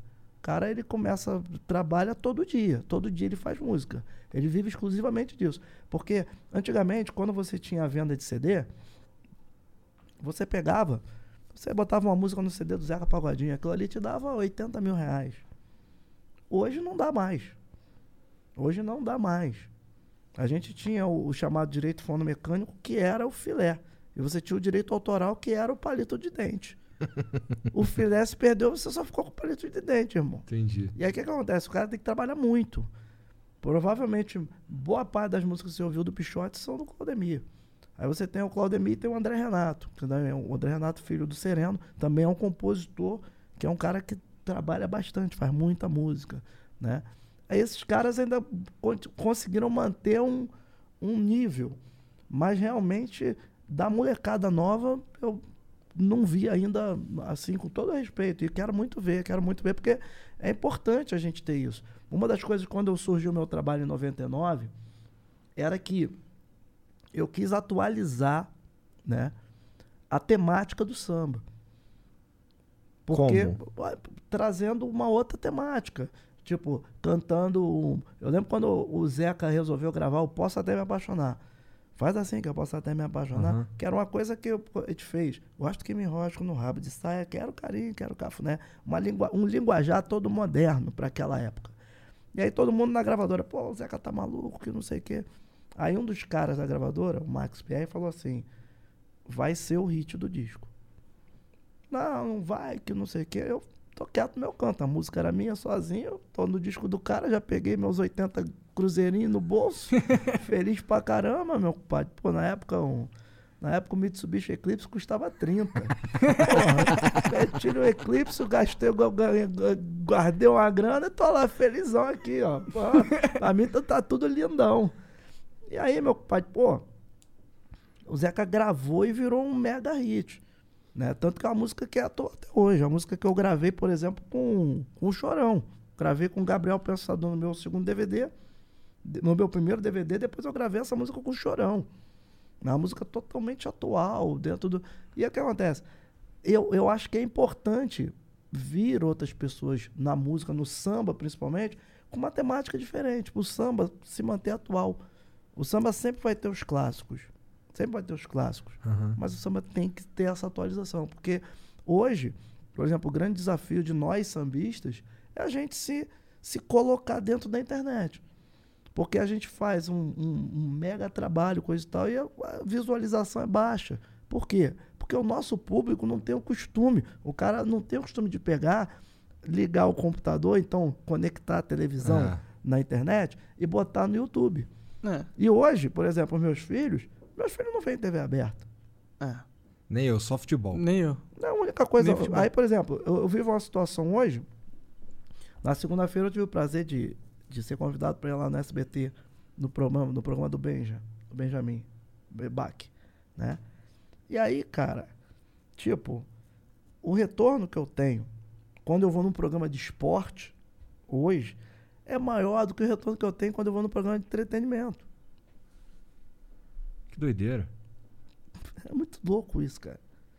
Mas você acha que, que- Como você enxerga pra inserir o samba na, na internet? Por exemplo, você tá no Spotify, imagino. Não, tô em todas as Sim, plataformas, mas o, o grande desafio não é a gente inserir o samba, é o nosso É o público, público- migrar para a internet. É. Porque o nosso. o- o- é, é, você falando é, de números, né? O público que mais cresce na internet é o público que consome samba e pagode. Mas cre- cresce a passo de tartaruga. Porque os outros ritmos praticamente já estão consolidados. Né? O funk já tem um público forte, o hip hop já tem um público forte. Né? E aí o que acontece? O, o sertanejo tem um público forte, mas por que também esses, esses ritmos estão consolidados? Porque você vê, por exemplo, grandes projetos, assim, nem grandes projetos, você vê é, iniciativas, entendeu? Que, pô, acabam reunindo todo mundo e que fortalece todo o movimento. Isso é Ué, isso que eu tava é legal. pensando. Tem que rolar uns collab, né? É, mas aí, aquilo, pode aí, dentro do meu negócio O ego aqui- é foda? Não, não é nem que seja foda. A gente se encontra, se gosta, todo mundo se gosta. Mas você tem um problema muito sério no samba, que você não tem empresário. Não tem empresário? Não, empresário mesmo, você falar assim, o cara é um, é um cara que é um empresário. Ele quer fazer E o acontecer. cara vai pegar o telefone aqui, vai ligar lá pro presidente da, da do estúdio lá nos Estados Unidos. Hello, man, alright, tudo. uau, uau." O cara não tem. Desculpa, não tem, mano. Entendi. Não tem nenhum que habla espanhol direito, mano. ah, que passa? La garantia sou eu. Não. E aí isso é muito complicado, cara, porque, tipo assim, essa é uma questão de empresário. Ou então é uma questão de direcionamento de carreira. Aí você vê, por exemplo, um projeto bacana como é o Poesia Acústica. Sim. Sim, sim. Porque quando eu chego com o pessoal do samba e falo assim, pô, cara, poesia acústica, não sei o quê, o cara, como é que é isso? O cara não sabe. Por quê? Tá na internet, É, mas não cara é tá de na outra- televisão. É. O cara tá naquela coisa da televisão ainda. É Entendeu? o que o, teu o público do Então é samba é geralmente público. coroa. É isso, tá dizendo? Não, é coroa, então é aquele novo velho. Eu vivo um problema que é o seguinte, eu não sou nem novo e nem velho. Entendeu? Eu não sou velha guarda, mas também não sou nova guarda. Então eu sou a guarda, entendeu? e aí o que acontece? Eu tenho esse interesse de procurar. Entendeu? Mas muitos tipo, que estão na mesma faixa etária que eu, então o público cresceu comigo, por exemplo, quando eu faço um lançamento, agora nem tanto, né? Depois da pandemia, nem tanto. Mas quando eu faço um lançamento, fazia um lançamento de uma música minha, aí falava assim, ó, tá aqui, fazia uma lista de transmissão, já que ficava um negócio doido, porque, tipo assim, o cara olhava assim e falava, pô, peraí, tá me mandando isso aqui, mas o cara não entende que é uma lista de transmissão, o cara acha que eu tô desenrolando com ele, tô mandando pra ele, aí o cara, pô, tu quer minha opinião, que não sei o quê, o cara, eu faço lá a lista de transmissão, aí envio, enviava, né? Cara, mandava lá pra 1.500 pessoas. 200 mandavam uma mensagem pra mim e falavam assim, cara, o que, que é esse Spotify? É uma loja? Onde é que tá isso aí? Vou lá comprar o CD. Ah, caralho. Caralho, inacreditável. Não, é muito doido. Por exemplo, hoje, boa parte da minha, da minha, da minha, da minha geração, o cara não sabe o que é o Free Fire. O cara tá no Counter-Strike ainda naquele computador, naquele CP500 quase, cara. Entendi. Entendeu? Então, quer dizer, você, é, você pega, você, você tem que estar. E eu acho que esse é o grande. Não atualizou. Atualizar. Não somente da música, mas do samba. Acho que do samba, da MPB. É. O pessoal tem que pegar e entender que mudou.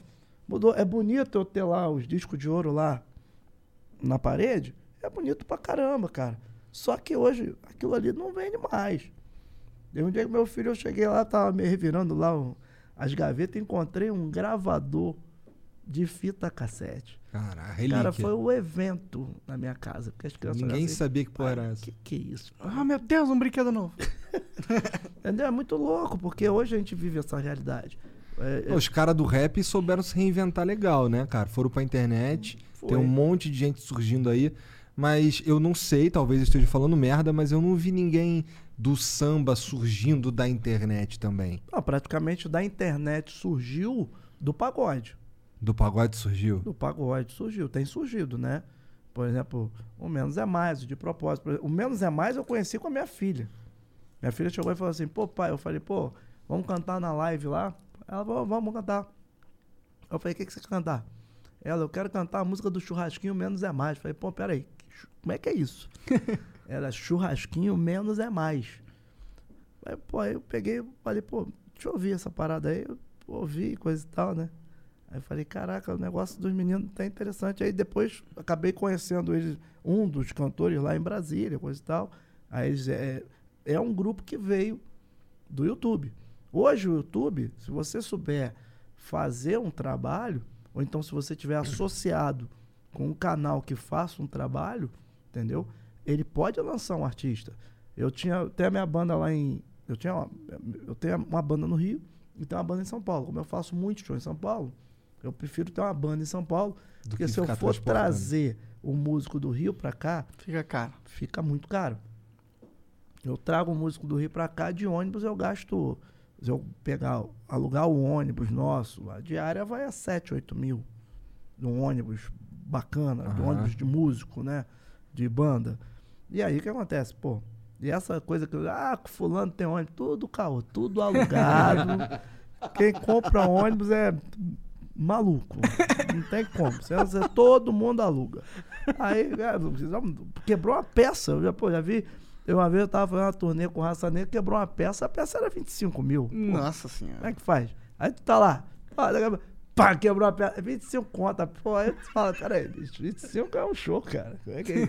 é o dinheiro que sobra do show. Não, não, para. Caralho. Então, quer dizer, eu acho que surgiram aí, por exemplo, os meninos que eu tinha uma banda aqui chamada.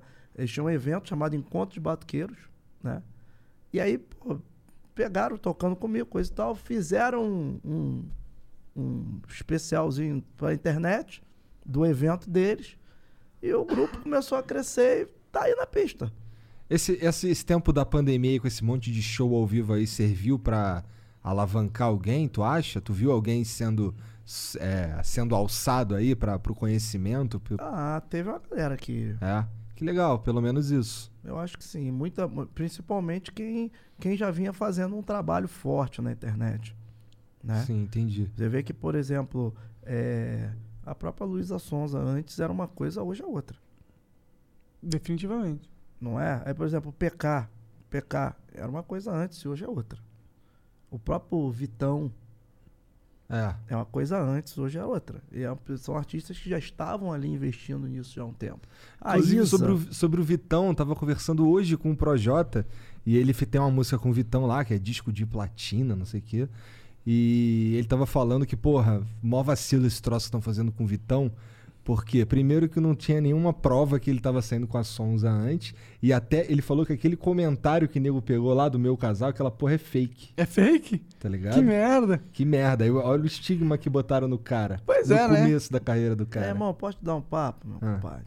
Sair daqui a pouco todo mundo esquece. Tomara, tomara. E também não esquecer também, tá tranquilo, vai fazer o quê? Fudeu agora, não dá mais pra fazer Não é, nada. cara, o que que acontece hoje? Tipo assim, antigamente, né, a gente vinha fazer, a gente tinha muito uma coisa de gerenciamento de crise. Tinha um momento de crise, aí vinha assim, um, chamava um assessor de imprensa, falava, cara, o bicho tá pegando, o que que tá acontecendo? Caramba, o cara vinha pra apagar o incêndio. Cara, hoje o- cara pega do limão e faz uma limonada. Provavelmente, Vai lançar uma boa parte das pessoas. isso. Não, pode até lançar a música, mas te falo que boa parte das pessoas não sabiam nem quem ele era antes dessa polêmica. É verdade. Verdade. Pra ele foi bom por um lado, então. Então, velho, o que, que acontece? Porque você tem um mundo na internet hoje que é uma coisa muito doida. A mina foi lá, pô, a Daisy escorregou lá no bagulho, caiu lá na escada, de- caiu dentro da casa da dona Eu vi lá. essa no outro porra. dia, na, na- na- tipo, seis horas depois, tinha 300 mil seguidores. É. Meu irmão, E ainda arrecadou uma grana pra, pra moça lá, tu viu? Ela abriu uma vaquinha Abriu pra uma ajudar. vaquinha online Ah, pra, é? pra É. senhora que tem um problema de câncer. Que né? da hora, mano. É, não, aí que acontece. Tem muito isso, cara. Então, que que hoje é, é- é tudo muito complexo, cara. É muito, muito diferente de como era antigamente. E aí você tem que, porra, pegar e se equilibrar nessa história. Né? Eu tenho uma, uma filha, minha filha com 18 anos, é- ela é compositora, né? Pra mim é Essa extremamente... que era a competidora? É, é? ela era campeã mundial. É campeã Olha isso. Ela era, olha, não, né? Campeã mundial de quê? de jiu-jitsu. De jiu-jitsu. De jiu-jitsu. É, pela Confederação, é, Confederação de Jiu-Jitsu Olímpico. Que da Ela hora. vai lá e confere, que a gente mostra. E E tem o Ela- lance do levantamento ela, de peso ela, também. ela, através, ela começou a fazer crossfit muito jovem. E aí o- os olheiros da Marinha, né? Porque o que acontece? Tem os jogos militares, né? E aí as Forças Armadas, elas têm equipes, né? Uhum, Pra competir. E aí a, a Marinha fica procurando, as Forças Armadas ficam procurando pessoas que tenham Qualificação. qualificação, então que eles acham que vai virar um, Um atleta mega atleta. E aí a, a minha, a minha filha foi pro- eu fui procurado por- pelo pessoal da, da Marinha, né, para ela começar no levantamento de peso no LPO, né? E ela vai, ia lá treinar todo dia, coisa e tal, ela vi- virou vice-campeã brasileira e sul-americana de levantamento de peso. Caralho. E aí ficou numa coisa, tipo assim, ou vai no jiu-jitsu ou vai aqui no levantamento de peso. Já tava naquela coisa, tipo assim, recebeu convite para ir ministrar aula é, para treinar com a equipe de Abu Dhabi. Que da hora. Jiu-jitsu. Imagina. Entendeu? Ganhando dinheiro para isso. Ela, com 16 anos, chamaram ela e falou: pai, eu tô com convite para ir para Abu Dhabi, para Dubai, treinar a seleção de, de, de jiu-jitsu. E ela lá." foi? Não, não foi que era muito nova. Eu falei, pô, tá estudando, não tem como ir. Aí, no meio dessa história toda, né? Caralho, então sua filha, é, sua filha é tipo um prodígio, né? Porque com 16 anos pra você dar Não, mas aula. É, mas, mas é, mas é, É essa pegada mesmo. Caralho. Tem que ser. Quando você tá nessa de realmente ser, levar o esporte a sério, é. É com os garotos com 16, 17 anos já é praticamente faixa preta. Caralho. Entendeu? Bom Ela- que você não tem que se preocupar com sua filha, né? Provavelmente É. ela pode matar qualquer pessoa ou que vai. não, né? Ou, Ou não, se né? preocupar mais, né? Vai que ela É, mata alguém. É, não, é. Eu já tava, teve uma vez que eu tava chegando em casa, eh, teve um, ela treinava lá no, no condomínio, tinha a academia do Vitor Belfort em frente à minha casa. Ela treinava e teve um dia que eu cheguei lá, tô olhando assim. Aí eu vejo o garoto assim, eu tô vindo no carro, aí o pai do garoto na praça veio falar, o garoto com o braço enfaixado, engessado. Aí o pai veio falar, pô, eu queria falar com você. Eu falei, fala aí, meu pai. Ele, pô, sua filha quebrou o braço do meu filho. Eu olhei pro moleque e falei, pô, seu filho é maior que a minha filha, não é? Ele, é. Mas, pô, como é que é isso? Vai quebrar o braço do meu filho? Não sei o que. Eu falei, bicho, desculpa, mas ela tem esse mau costume. E se tu encher o saco, quebra o teu também, Pô, porra. pô, é- pô, mas muito, muito. Essa, essa parada, tipo assim, e aí, pô, ela com 18 anos chegou e falou, pô, quero ir pra música.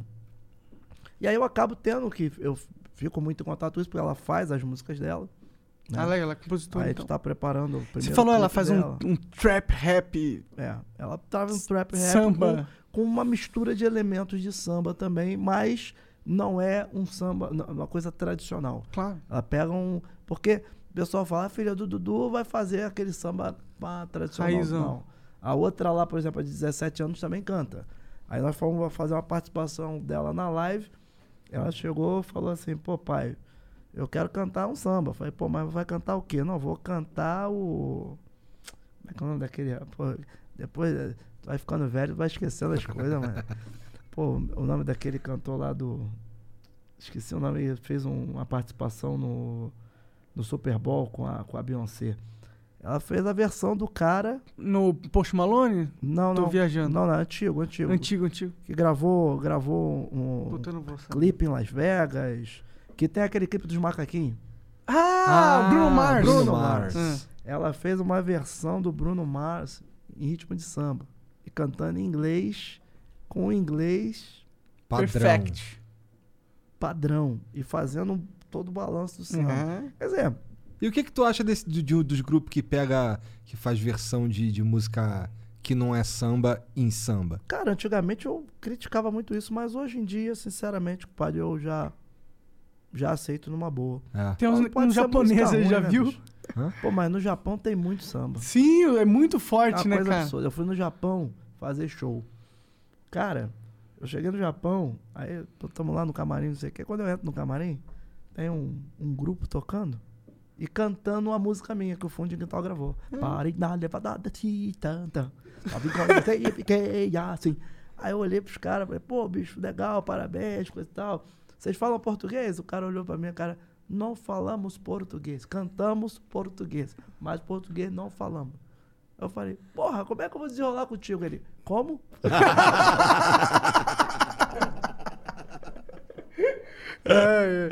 Entendi, coisa de eles doido. O imitam o Japão? som e pronto. No Japão, Sim, uma sim. coisa muito doida que é o seguinte: não é que nem no Brasil. No Brasil, tá muito bem aqui batendo um papo, toca o telefone aqui, aí tu olha aqui, tem um Pelé Problema que tá até me chamando aqui agora. Aí o cara chega e fala assim: pô, vamos fazer um showzinho depois de amanhã. Ah, vamos, vamos fazer um show depois. Não, no Japão, o cara fecha o show com um ano de antecedência. Caralho. Caralho. É um ano de antecedência. Já fez muito show lá? Já fui duas vezes. Pô, que legal. Como foi? Pô, cara, foi maneiríssimo, né, bicho? Eu Tem fui- muito brasileiro lá, né? Tem, mas o, o brasileiro, porque é o seguinte, o imigrante, você vê uma coisa no imigrante, né? Meu pai e minha mãe, eles moraram fora, né? Quando meu pai perdeu tudo, ele foi morar na Europa. Eles moraram dois anos em Paris e moraram 14 ou 15 anos, né? Bem na, na Alemanha. Caralho. Mas tu Munique. tinha quantos anos? Aí eu tinha 10 anos. Entendi, Hum. tá. 10, 11 anos. Aí quando eu virei Dudu Nobre, eu trouxe todo mundo, né, pai? Eu falei, Tá agora certo. vem. Aí vem. Ah, como é que a gente vai ver Dudu Nobre? Fica todo mundo aí, pô. Aí acontece, você tem diversos tipos de, de, de cara que vai, de imigrante. Você tem um cara que é o imigrante que é, o cara quer trabalhar. Aí o cara vai pra onde? O cara vai Estados pro Unidos? Japão, Ah, hum. ou então o cara vai lá para aquele pedaço lá no- do alto, lá nos Estados Unidos.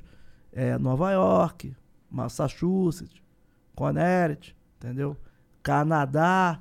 Canadá, Canadá tá Porque forte. aí hoje. o que acontece? Lá é o cara que trabalha é frio. Lá é frio. Então o cara tem que ter disposição para trabalhar. Lá o cara vai, e o Japão é muito isso. Né? Tanto que você não tem muito imigrante legal no Japão. O, o imigrante legal que tem no Japão é o cara que às vezes casou com a japonesa, separou e não foi lá resolver a vida dele. Entendi. Entendeu? Agora, quando você chega, por exemplo, em Miami, né? Los Angeles. Aí a rapaziada que é mais Paris. É o pessoal que é mais underground. O cara, pô, o que, que é? Não, eu moro aqui, mas eu moro que eu gosto do estilo de vida. Entendi. Caralho. sei o quê. Aí o cara chega pra você e fala assim, aí, meu irmão, pô. Já tem, aí tem, tem muito mineiro e muito goiano, né? O cara vem, uai, sou. Já tem aqui a fórmula pra ganhar um milhão de dólar. Que eu conheci não sei o que, todos eles. Tu já chega em Miami, todo mundo já te fala isso. Cara, olha assim, eu falo assim, caraca, cheguei em Miami, mano. aí Orlando, o cara, chega em Orlando, o cara fala assim, aí vamos comprar uma casinha ali, você vai viver de aluguel. Aí você pega aqui, eu pago a despesa da casa, tudo no aluguel. Cara, quer dizer, aí eu chego em Paris, aí o cara já vem pra você, não, que aqui você tem que ter um apartamento. Cheio de caô. Ah, eles são todos chiques. o- caramba. E aí, quando na Europa, por exemplo, o cara que quer trabalhar, o cara vai pra Alemanha, vai pra Munique, vai pra Suíça. Aonde, meu velho? O cara pra trabalhar tem que ter. E tem trabalho. Tem o trabalho braçal mesmo que o cara vai fazer. É o caso do Japão. Japão, tipo, o cara trabalha oito horas, né? A mão de obra brasileira é muito disputada no Japão. O cara trabalha oito horas, os japoneses. Oito horas, deu o horário do cara, o cara vai embora. O brasileiro não, mano. O cara trabalha oito horas, aí o cara fala assim, eu quero trabalhar às oito depois. O cara trabalha 16 horas, vai pra casa, dorme seis horas, volta pro trabalho. Porque o cara quer fazer dinheiro. O problema todo é quando você entra nesse ciclo vicioso de fazer dinheiro lá fora e querer voltar pro Brasil. Se você não tiver um negócio que você fala assim, ó, vou montar um negócio aqui, ou então o cara vem, ah, ganhou dinheiro lá, vou, vamos lá pro Brasil para ver o que vai acontecer. O dinheiro acaba. E Isso eu acompanhei pô, com meu pai, com a minha mãe, com diversos amigos que moravam lá fora. Então, quer dizer, se você quer ser imigrante, você tem que ir para lá e só vir aqui de férias, meu velho. Aí a sua vida vai andar lá fora.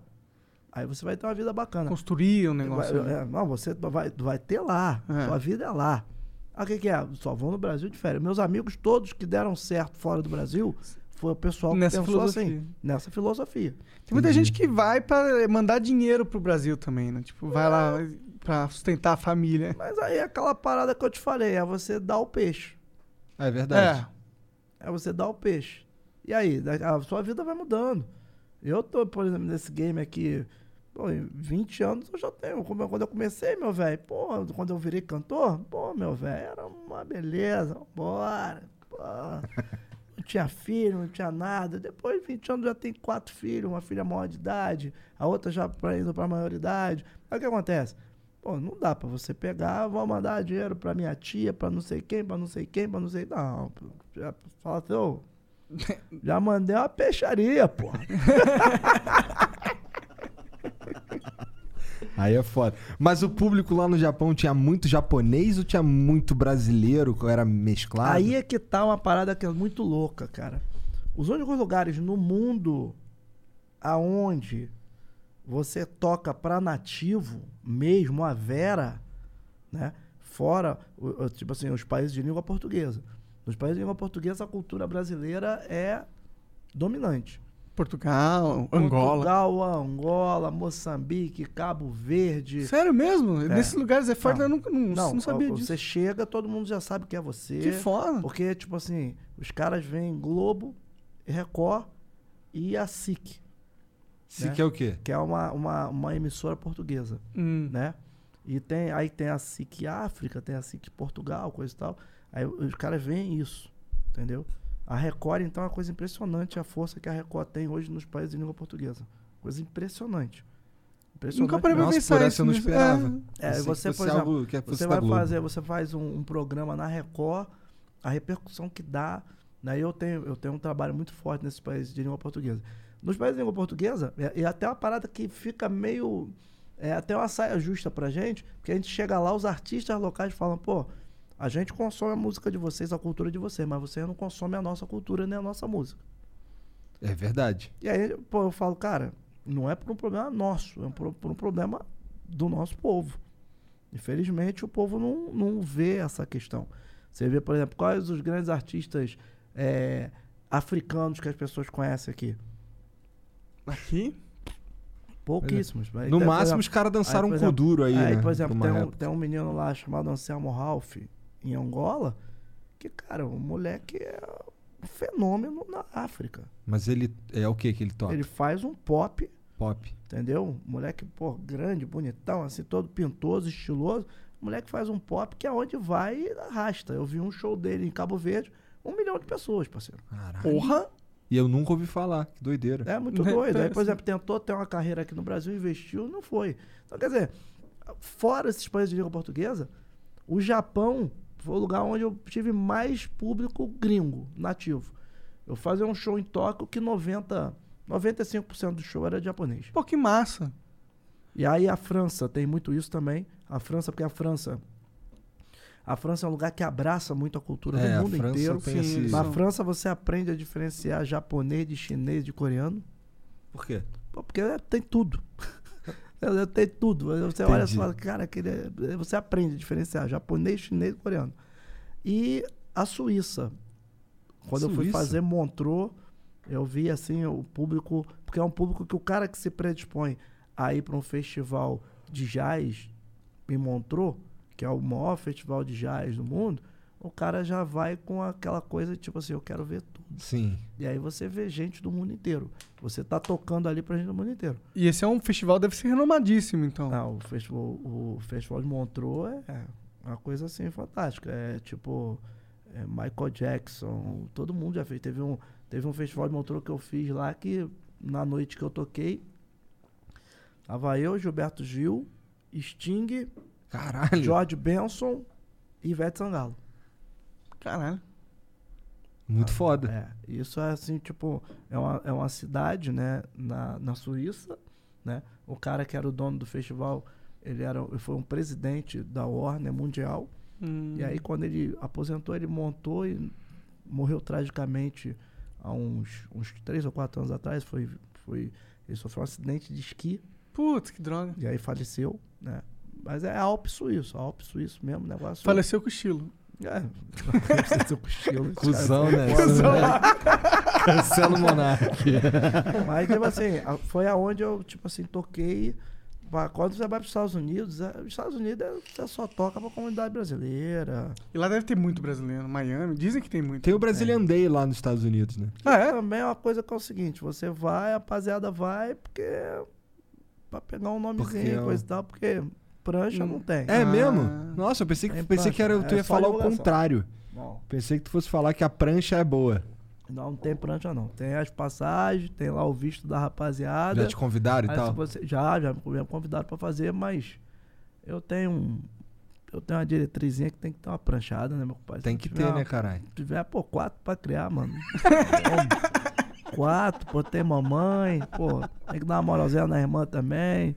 Sobrinho, pô, tá rapaziada. Não, tem plano de saúde é caramba, É, mano. carão. É carão mesmo. Aí, então, aí já viu, né? Tem que planchar. Se não Ah, inclusive, plancha- e você tem um plano de saúde ou você tem um seguro de saúde? Eu tenho plano. É plano, plano Eu mesmo? Qual plano. que é a diferença? Que eu não sei. É, é porque eu tava pesquisando, tipo, o que, que seria melhor pra mim, né? Uhum. E aí eu tava vendo que talvez o, seg o a diferença é que o, o seguro é tipo. Ele é tipo um seguro de, de carro, tá ligado? Aconteceu algum problema, você paga um- uma luva, você paga um, um tanto e o resto ele paga. O plano é um negócio diferente, é um negócio. É porque, na verdade, também acontece na verdade. seguinte, né? Você tem aquela coisa da carência, aquela coisa toda, né? É. E aí, por exemplo, tem que ver a questão de pré-existente. Não sei como é que funciona, né? De seguro. Mas Também não o sei. plano é bem... E aí, eu, como eu tenho minha mãe já com uma certa idade, né? Que plano que é, cara? Por curiosidade. Eu tenho Sul-América. mas Sul-América? Eu tive tudo. Cara, eu tinha Sul-América, não... mas o meu plano era, era bosta. Era um raso, era tipo. Não, eu vou te Exato. falar, teve uma parada que eu tive um 19 para 20. Eu fui fazer um Réveillon em Brasília. E aí, cara, porra, peguei, cheguei pra fazer uma entrevista, já tava dois, três dias acordado, já bar de Red Bull, fazendo show, aquele negócio todo. Cara, cheguei em Brasília e eu já tava sentindo uma dor aqui na- nos braços, né? E eu pensando que era uma dor por causa do, do cavaquinho, aquela coisa toda. Aí botei um, um negócio aqui, umas ataduras, coisa e tal, pra melhorar. E aí começou a bater uma dor de cabeça, aí eu falei, pô, cara, aí quer saber, eu vou ver a minha pressão. Quando eu fui ver a pressão, meu velho, tava bagulho de 21 por 15. Eu falei, que doideira é essa? Aí a mulher olhou pra minha cara e falou, olha, o senhor tem que ir pro hospital. Eu falei, pô, mas eu tenho um showzinho pra fazer. Mas como é que é? O show de Réveillon. Um showzaço. um Puta show. Aí a dona falou: Olha, você tem que ir pro hospital. Mas eu falei, cara, eu só vou lá tomar um remédio. Não, se o senhor entrar no hospital com essa pressão, o senhor só vai sair de lá quando baixar. Essa pressão tua só vai baixar amanhã. Eu Falei, ah, é? É. Eu falei, legal, me dá um Captopril aí. Ele me deu lá um Captopril. Aí sublingual, aí tomei um Pats, né? E Pats SL pra dormir, uma beleza, né? Aí dei uma dormida, acordei 9, 10 horas. Quando eu saí de lá, vim aqui pra São Paulo. Aí liguei pro cardiologista e fui fazer um exame, meu velho. Pô, bicho, me levaram pro tal do. Como é que era? Um samaritano. Aham. Compadre. Era hotel, mano. Fiz lá 40 exames, fiquei lá um dia inteiro. pá. Mas e o show? Não, o show rolou, meu compadre. Mas aí foi no dia eu seguinte. tô falando do- da questão do Sim, plano de sim. saúde, né? Pô, cara, te falar legal, se eu fosse bancar aquele brincadeira fudido. ali, era papo de galo. Entendi. Era papo de galo, mano. Esse cara não sabe o que é gala, é cinquentão. 50 anos, 50 Pode crer, prata. pode crer. Era um papo mais 50 prata. No nível que foi o negócio. Aham. Aí, por exemplo, você pega uma UTI. Esse é um dos grandes problemas, por exemplo, dessa questão do Covid. É. Uma diária de UTI hoje deve estar em torno, um hospital particular, 25 médio, de 15, 10 a 15 mil. Uma de- diária. diária. Aí o Covid é uma doença que geralmente o cara, o cara pode ficar de 10 a 30 dias numa UTI, mano. Pode crer, né? Eu tava fazendo uma conta com um amigo meu. Exatamente isso que, minha é mulher músico. fala. É. Eu tava fazendo uma conta com um amigo meu que é músico. Aí eu falei pra ele, falei, cara, olha só, vai pagar ali a, a internação, a, a consulta, não sei o quê. Bicho, uma brincadeira, um problema de um Covid desse aí é 150 conto numa rede particular. Verdade. Aí, né, meu No compadre? barato. No barato. Mas quanto, pô, mas é caro um, um- um plano hoje em dia, Mas não né? é 150 pau, né? Ah, é 5 pau por mês, pô. Depende, depende. Cara, eu, eu Depende. com certeza não pago isso, não. Não, mas um, porra, um plano assim, da hora, tá ligado? Pra você ficar no, no hotelzão de boa, porra. Entendi. Não é, ba- não é barato, não. Diferenciado é um preço, meu compadre. Eu É? conheço bem essa Por história. aí que tu morre, né? Eu vou mais pra cima. Quatro filhos, né, meu Pô, parceiro? Quatro filhos, minha coroa lá, pô, coroa lá, pô, já, como é que faz? Eu 4, 7, a coroa tá com 7, 2, mano. Pô, aí como é que faz? Pô, Teu pai ainda tá aqui entre nós? Mas Meu pai foi, já se foi, já. É. Mas, pô, meu pai era um cara muito bacana também. E o, e o Jorge, cara, como é que é a convivência com ele? Cara, a gente não tem mais tanto um convívio, a gente convivia mais quando era mais novo, né? É. Quando a gente era mais novo, ele morava lá minha, na casa da minha mãe, a mãe dele morava lá também, minha tia Sula. A gente convivia quando era mais novo. Mas é um cara também super bacana, um cara que, poxa, né, a gente tem uma vivência de rua, né? A gente viveu na rua, né? A gente cresceu na pista aí praticamente, né? Isso te dá uma, uma vivência, né? O Jorge é um cara que é um cara que faz um sucesso mundial. O É. Jorge é um cara que, pô, tipo, chega lá em Los Angeles, as pessoas conhecem o Jorge Uma pelo voz lado, forte pra mas caralho. conhecem ele pelo lado do ator dele. É mesmo? Ah, é? Isso aqui é muito surreal. O Jorge, Jorge ele veio de um trabalho de ator no Cidade de Deus Aham. e o Jorge fez um sucesso de fora pra dentro do Brasil. Interessante isso, né? O que nem a Jorge- Alice Braga. Alice É. Braga também. A- a- a- o Jorge, ele começa fazendo uma parada na França, musicalmente falando. Depois ele vem pra cá e quando ele faz aquele negócio com a Ana Carolina, ele dá aquela Explode. explosão, É. né?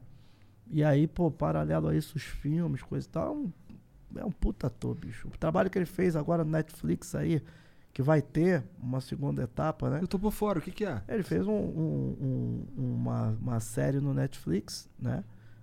Da história do PCC. Tô por fora, interessante, não Até sabia. vou ver no Netflix aqui o nome da série pra você ficar Vê por vê dentro. vê meu que eu tô por fora. Mas ele, o Jorge tem um, Eu, eu acho tem que eu um vi essa trabalho muito série também. consistente. O trabalho dele é assim, é um cara que, e musicalmente falando também, é um, é um cara diferenciado, um cara que eu tenho uma admiração, não somente por ser meu primo, mas também pelo, pelo, pela história que ele está construindo dentro da música, né? Eu acho que é uma história muito bacana que ele está fazendo. E, pô, ver assim, um dos nossos, assim, fazer um. Irmandade, trabalho- né? Um negócio assim, É Irmandade. Irmandade, Irmandade. Irmandade? É o nome vou da dar série. Uma olhada. Vou dar uma olhada. Muito bacana, assim, muito legal. E ele trabalha de uma maneira assim, né, muito, muito intensa, né? Muito. Uma parada muito legal. Ele é um malvadão lá, não é? ele é o, o líder, né? É, o, li- o É um líder da líderes, né? E f- Ah. ele conta a história do início, né? Do, do PCC, PCC. Que é uma parada bizarra, né? É, na verdade, eu li o livro, né? Tu leu? Eu li o livro, né, que conta a história, fala muito como é que foi, coisa e tal, o início do negócio todo, assim. É um livro até bem interessante, assim. Eu Qual é o nome muito. do livro? PCC? A história? É, é, PCC é uma, pa- é uma parada assim. Hum.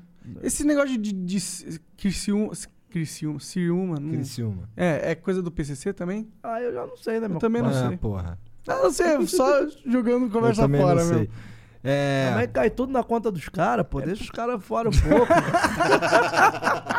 Cadê os ré? Cadê os outros? né? Tem um- vários grupos, né? Tem o É. Comando Vermelho também. é, tem lá no Rio, lá tem vários. Nordeste Pô. deve ter, eu não conheço o do Nordeste, Nordeste. também é um negócio doido, Eu cara. não gosto doido. né? É, tem o, lá no Rio tem o Comando Vermelho, tem o terceiro comando, né? Tem as milícias, Tem tem o ADA. ainda o ADA. Né? Mas Hum. o ADA só lá no- na região de Padre Miguel que tem agora. É. né? E aí quando você vai pro Nordeste, pro Norte, no Norte você tem a família do Norte. Que é uma. FDN, Hum. né? Que é, tá, o negócio lá é chapa quente. E aí você vai vendo, né? Por exemplo, no Sul também tem outras facções. E na, no Nordeste, né? Você vai vendo que realmente é o crescimento desordenado é uma coisa muito doida e a falta de oportunidade das pessoas, É né? foda. Teve um dia que eu fui fazer um passeio de bugre, né? Lá em Natal. Aí eu peguei e vim pela orla, né? Aquela coisa do bugre bonitão, orla, não sei o que. Tô olhando ali os prédios, né? E aí, como é do samba, né? Os caras já começam a ficar mais soltos, né? O cara, pô, atrás do prédio ali, compadre, ali tem as favelinhas, caramba. Eu falei, então vamos por dentro das favelinhas, compadre. Bagulho é doidão. Bagulho é doidão, mano. Passou sufoco, Não, tu? sufoco a gente não passa, graças a Deus a gente é da pista, a gente Aham. é bem, bem quisto em tudo quanto é lugar, né, meu compadre? Mas deu pra ver umas A paradas. gente vai, pô, deu pra ver umas paradas, mano. Eu fiquei olhando e falei, caraca, o bagulho aqui é ritmo quente, né? Frenético, né, meu irmão? Ele é. Aí eu falei, pô, e, e lá, né? No sul também, É. Porto Alegre também eu já teve, já tive, já, já fiz evento em comunidade lá no, no sul do Brasil também. O negócio, a coisa tá tomando uma proporção. Eu faço muito show em fronteira, né? É, isso que eu fiz. que eu Fronteira é foda, né? Tava rolando esses dias aí, um, eu tava ouvindo no rádio hoje, na verdade, é, essa- umas paradas rolando na fronteira aí, morrendo criança, tá É, ligado? fronteira é brabo. Eu já faço ali Ponta Porã, já fiz muito Ponta Porã, já fiz Foz do Iguaçu demais, já fiz também a outra que tem, tem uma fronteira lá que vai pra Bolívia também, que também é uma fronteira. Já fui- eu já fui em Letícia. Letícia é lá no, no Acre. É brabo? É brabo. É brabo demais, meu pai. Aí chega, todo mundo respeita. Mas meu negócio que é muito doido também é você fazer show por dentro do Brasil, né? Você sai assim em turnê, aí você passa por aldeia indígena, passa por garimpo, passa por garimpo é uma coisa de maluco. Como que é um garimpo? Cara, garimpo é muito doido, cara. Porque eu, tipo assim, tem a rapaziada ali que ganha o dinheiro deles, coisa e tal, e, pô. tem a galera que tá ali sonhando ali no garimpando ali no dia a dia ali, meu E é pai. isso. E aí toma ali cachaça de noite. E tome garimpo no dia e seguinte. Toma garimpo no dia seguinte, tu vai vendo os caras sonhando, coisa e tal. coisa- Será que eles conseguem pegar uma grana? Eu não manjo muito de garimpo. Cara, o cara vai pegando aqueles pontos, aquelas pontinhas de ouro ali, né? De vez em quando um dá um, acerta uma lote. Aí Pega o uma cara, o pepitona. cara acerta uma lote, aí bota uma prancha, um dinheiro. Mas o problema é que o garimpo hoje tá muito industrial, né? Eu peguei a época de garimpo. Das antigas. É, O cara pô, que garimpava Carajás, Carajás lá. Na, pô, na ali cestina, né, no, no, no bagulho de Serra Pelada. Não cheguei aí na Serra Pelada, mas f- fui no entorno, né? Porque no estado do Pará ali eu fiz tudo. Já fui a todos os lugares do Pará. Ah, Nossa, isso deve ser loucura da vida de um músico, né, mano? Sair viajando assim. Ah, muito doido. Você pegar a Transamazônica. Qual, qual foi E o- embora. os rolês mais da hora, assim, da, Ah, que já, você sente? tive, já tive uma turnê que eu fui fazer com eu e Raça Negra. Cara, que a gente fez 40 shows em 45 dias. Caralho. A gente começou em Teixeira de Freitas, que é na Bahia. Subiu, foi embora. A gente vai passando tudo. Vai passando lá É no fim de seu quê? Propriar, e depois tu passava lá, por exemplo, tem o polígono da maconha, né? Souza, Salgueiro, Patos, Arapiraca, né? Que é uma região onde é o berço do cangaço moderno na, no Aham. Brasil. Pode crer. Aí pode se crer. você vê em Criciúma, lá já tem, ó. Muito e aí, tempo. tipo assim, aí o cara chega, o cara da- tá vindo no ônibus assim, Aí o cara olha pra você, pô, a primeira, quando a gente pegou, a gente pegou um mega ônibus. Aí eu falei assim, não, não, não identifica o ônibus não, meu irmão. Porque muita gente acha assim, um artista identifica aquele ônibus ali, que o cara quer aparecer. Não. Quando você vai pro norte, nordeste, você tem que identificar. Porque não se você não problema. identificar, os caras vêm e rende. Entendi. Em caso de banda famosa, o cara vem e rende, renderam a banda. A banda com pô, bailarina famosa, o cara, ah, fulano, é vocês, é, dança aí pra nós aí. é aí que acontece, a gente vindo lá, andando bem, a gente andava lá pro Salgueiro, Caralho. aí o cara, o, o rodoviária federal parou a gente, falou assim, ó, identifica o ônibus de vocês e é o seguinte, tá? Deu sete da noite, escureceu, para no primeiro posto e dorme, não vai pra estrada. O polícia falou isso pra gente lá. Caralho. Melhor Aí- obedecer, aí né? Parou, quando parou, aí já mandamos adesivar o ônibus.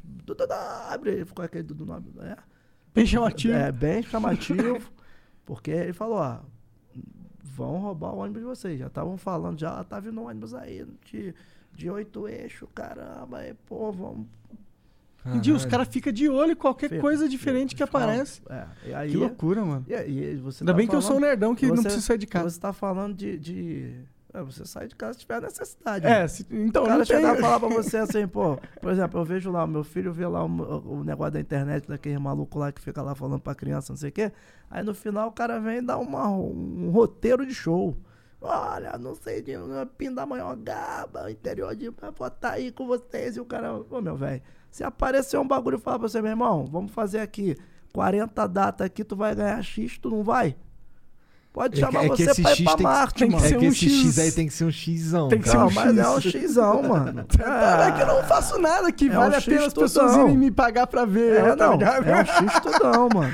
Aí chegar e falar, o chegar e falar pra você assim, falar assim, ó, vamos fazer um roteiro aqui, tu vai fazer aqui 20 cidades aqui, e cada cidade tu vai ter a possibilidade de montar um estúdiozinho desse aqui pra você fazer o teu podcast. Tu não vai? Hum, aí já fica bem mais interessante. Ah, mas é que eu tenho que desistir do meu sonho aqui, né?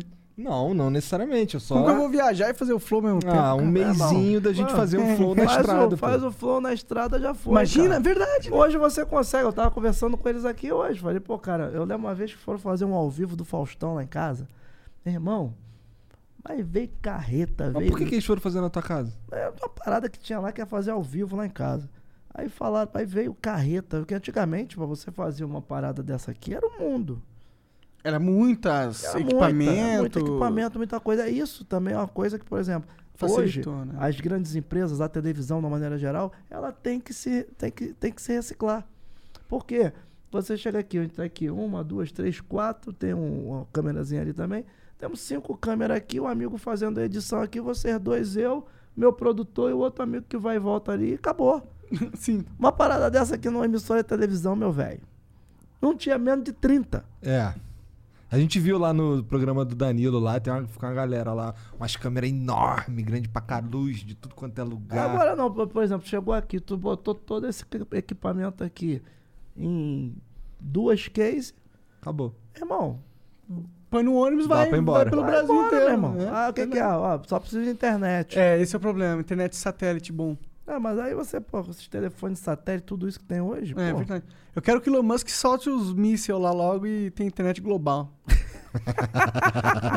O sonho do cara é morar no meio do mato. Pô, cara, mas é muito complicado, eu não consigo não, mano. Morar no Pô, eu queria morar no meio do mato Eu também. não queria não, mano. Gosto muito de mato, mas mato é bom pra você ir lá, tirar uma onda, respirar um ar puro e voltar. Porra, sabe que talvez eu possa acabar chegando nessa conclusão também? Mas eu, hoje, É que a gente não tem Quando- esse ar é. puro Ah, meu, meu velho, quando tu vê a primeira tromba d'água descendo, ô, tem um dos meus grandes parceiros mora no mato, mano. Mora não, ele mora na Barra da Tijuca, Mas tem uma casinha lá. mas tem uma mega casa e um esquema grande no mato, Entendi. entendeu? Cara, é brabo. Quando vem aquela tromba d'água, não sei o quê, meu irmão, ele, o o Zeca lá, na- teve uma lá em Xerém que é marcante, Sim, né? Que ele- ele no Ah, sim, sim. Aham. Aquilo ali, meu, meu o pai. Zeca ainda tá lá em Xerém? Não, ele mora na Barra, mas hoje, por exemplo, já tá há quatro meses em Xerém. Quando teve a pandemia, ele. Quatro ou seis meses desde o início da pandemia. Ele já foi pra Xerém. Mas, tipo assim, é muito legal você estar ali, coisa e tal. Mas você ir lá uma vez ou outra, mas você ficar lá, meu Eu tenho um velho. amigo que é marido da filha dele. É o do. O, que, do surf. É, o Igor. Gente boa, parceiro. Pois é, eu tava falando com ele. Ele, ele morava na mesma vila que eu morava lá no Roche. Aí a gente trocava ideia, gente usava. boa, gente finíssima lá, pai do menininho lá. É, é, é. É o. Noah, pai do Noah. É, a gente chamava ele de. Eu era o Igor, ele era o Iguinho, porque ele, era, ele é um pouco mais novo que eu. Cabeçudo pra caralho também. ele é cabeçudo, né? Não? Mas gente boa, Iguinho. Gosto dele. Gosto dele. Faz boa. muito tempo que eu não vejo, mas muito tempo mesmo, muito tempo. Ele, com esse bagulho do surf, ele já foi longe pra caralho. É, né? esse negócio. Você vê que tem umas paradas que é muito doida, né? Eu, por, exemplo, eu, eu tenho, eu, eu curto, né? Outras coisas, né? Eu curto umas paradas meio diferentes, né? Porque, Tipo o quê? Pô, eu gosto de NFL, gosto de NBA. NBA todo mundo gosta. Agora, NFL, o cara. não- NFL não é muito comum. Não, não é muito comum. Aí eu curto, por exemplo, o- os caras que fazem onda, onda gigante. Ah, isso é É. foda O demais. Scooby, cara, é um cara que, porra, é parceiraço, gente da melhor qualidade, entendeu? Aí o que acontece? A gente vai vendo muito isso, né? E aí, pô, às vezes o- os caras não têm muita noção, né? Do quanto, por exemplo, o, o skate. Pô, aquela menininha lá de 11, 12 anos lá, aquela garota vai ser um fenômeno no esporte. Entendeu? Tem aquela- Tem uma menininha de 11, 12 Não anos sei, no skate. é? É, tem uma de 11, 12 anos não no skate. Brasileira? nada de skate. Brasileira. Tipo assim, na próxima Olimpíada, bicho, a possibilidade do Brasil Levar um levar os três, as três medalhas no skate é uma possibilidade real. Real, real mesmo. Da hora. Entendeu? Que porque é muito forte. E aí você vai vendo, aí, pô, você vai vendo que o, o, o mundo é uma coisa que é, é muito, muito ampla. A- as possibilidades que a pessoa tem é muito, são possibilidades gigantescas. Entendeu? E aí eu vou acompanhando muito essa parada, né? Tá vendo várias paradas e aí quando diferentes tu fala, tu falou do, do Igor. do Igor, né? A gente vê muita banheiro. gente que tá aí, pô, fazendo essa, essa parada, vai pra fora, aquela parada toda. É muito surreal isso, né, cara? É, ele falou que já foi pro, pro Havaí algumas vezes lá. Tem uma galera que vai pra tal. Haiti muito também, É, né? é. Interessante. Cara, nesse lance da. Depois que estourou a pandemia aí, que tu tá em casa direto, o que que tu anda criando em casa? Ah, em casa? É. Cara, Tu compôs tô- muito tô durante em esse tempo? casa, mas não tô em casa, né? Entendi. Entrou a época de samba enredo, a gente faz mais samba enredo, né? mais disputa de samba enredo, aquela coisa toda, né? Tu viu o Marcelo D2 que ele gravou um disco numa live? Quer dizer, durante algumas lives na Twitch, ficou muito foda o disco dele. Uhum. Pô, o. Marcelo é um cara que é pô, muito antenado, né, cara? O cara é pra frente. É pra frente, eu gosto muito do Marcelo. Né? Ele veio, a gente trocou uma ideia falando pra Ele é, caralho sobre pô, o disco dele. Ele é um cara, pô, espetacular também, cara. Tem uma rapaziada, né, que é uns caras pra frente, né? Pois é. Pô, teve um cara que eu fui gravar que, pô, pra mim, tipo assim, foi no meu início de carreira também, o Lenine, cara. Lenine é um cara, pô, absurdo. também, É? cu- Pô, é um cara que consegue juntar a cultura pop com, com a, a tradição, né? Aquela parada mais tradicional. Mas, pô, o cara é fantástico. O MV Bill também é um cara, pô, que tem o uma... MV era um cara que eu queria trocar ideia com ele também. O Bill é um cara que tem uma inteligência, né? E, e tem uma inteligência muito, muito forte dentro de todo esse, esse panorama que a gente tem hoje no Brasil, né? Que eu acho que o Brasil é um país que quando você começa a, a, a falar de qualquer coisa, ainda mais hoje em dia, qualquer coisa é mimimi. Sem qualquer dúvida. coisa é mimimi. Mas tem coisas no Brasil que, cara, não é mimimi. Que não é mimimi. Tem coisa no Brasil que tem um certo fundamento, né? Por exemplo, uma das coisas que muito se discute é essa questão do sistema de cota. Ah, É uma coisa que muito se discute. Mas ninguém para para discutir que se você for pegar, por exemplo, uma geração, uma geração, uma geração de família, é uma geração de 50 anos. Ou seja, a minha terceira geração, a, a minha terceira geração, meu, meu, meu tataravô ah. Era escravo. Não tá muito longe, né? Era escravo. O Brasil ele foi, ele- o Brasil ele, ele vem em 1500 até quase 1900, o Brasil foi escravo, escravocrata. Foi um dos últimos países. A... E aí, que pá que foi o último país. né? Se você for somar grande país. todo o tempo que o Brasil tem, o Brasil teve muito mais tempo como escravo, com, com o regime escravo, do que com o regime né, da liberdade. De uma falsa liberdade. Porque, na verdade, você já tinha a chamada lei para inglês ver. Que a Inglaterra só fazia negócio com países que tinham leis anti-escravidão. Aham. E aí criou-se a lei de sexagenária, a lei do ventre livre. Então o que acontece? Quando se cria a, a Lei Áurea, né, que a Isabel assina, na verdade, tipo assim, uma coisa que pouca gente sabe. O marido da Isabel era dono do maior cortiço que tinha no Rio de Janeiro. Que era o cortiço que pegava ali daquela região toda da, da a, Sambódromo, Praça 11, né? É o Conde Deu. Ele era dono de um cortiço que tinha, assim, mais ou menos 6 mil, 6 mil quartinhos. Caralho. Não É. sabia disso. E aí o que acontece? Quando assina a escravidão, a, a libertação dos escravos, ninguém se preocupou de chegar e falar assim, ó, vocês estão libertos, mas vocês vão ter um emprego, vocês vão ter um trabalho. Não. Não, ele joga no mundo, os caras. Vocês vão pra pista. Aí essa, esse povo todo foi morar onde? Nos Nos cortiços. cortiços. O proprietário de cortiço quem era? É, foda. o marido da princesa. Aí o que, que acontece? E ali você vê que as pessoas não tiveram acesso a nada. Tiveram acesso a nada. Oportunidade zero, por aí vai. Oportunidade zero. Elas começaram o jogo atrás e aí é isso. E elas tão- continuaram Ah. atrás. Aí você vê hoje um país que é totalmente miscigenado. Você vê um país totalmente miscigenado, né? Um país que, pô, a grande maioria é, tem sangue negro. A realidade é essa. E aí você não vê. Você, o negro se sente representado na Câmara. O negro se sente representado no judiciário. O Não. negro não tá Eu- representado eu- eu- de verdade em Eu, quase eu, lugar eu nenhum. moro num condomínio. Moro num condomínio. No condomínio que eu moro, tem quatro negros. Eu, o Anderson Silva, o Jorge Aragão e o dono da Furacão 2000. Não tem um desembargador. Eu conheço, eu, eu conheci toda a minha, minha vida, que eu tenho muitos amigos no judiciário, tenho conheci dois desembargadores negros. Juiz eu vi um. Médico eu vi um. Quer dizer, por quê? Porque as pessoas não tiveram oportunidade de estudar. Por quê? Porque lá na terceira geração dos Que não faz muito que tempo. não faz muito tempo. Então, por isso é que é importante ter a questão do, do sistema de cota no Brasil. Porque o primeiro sistema de cota no Brasil, na verdade, o primeiro sistema de cota foi para os filhos dos proprietários de fazendas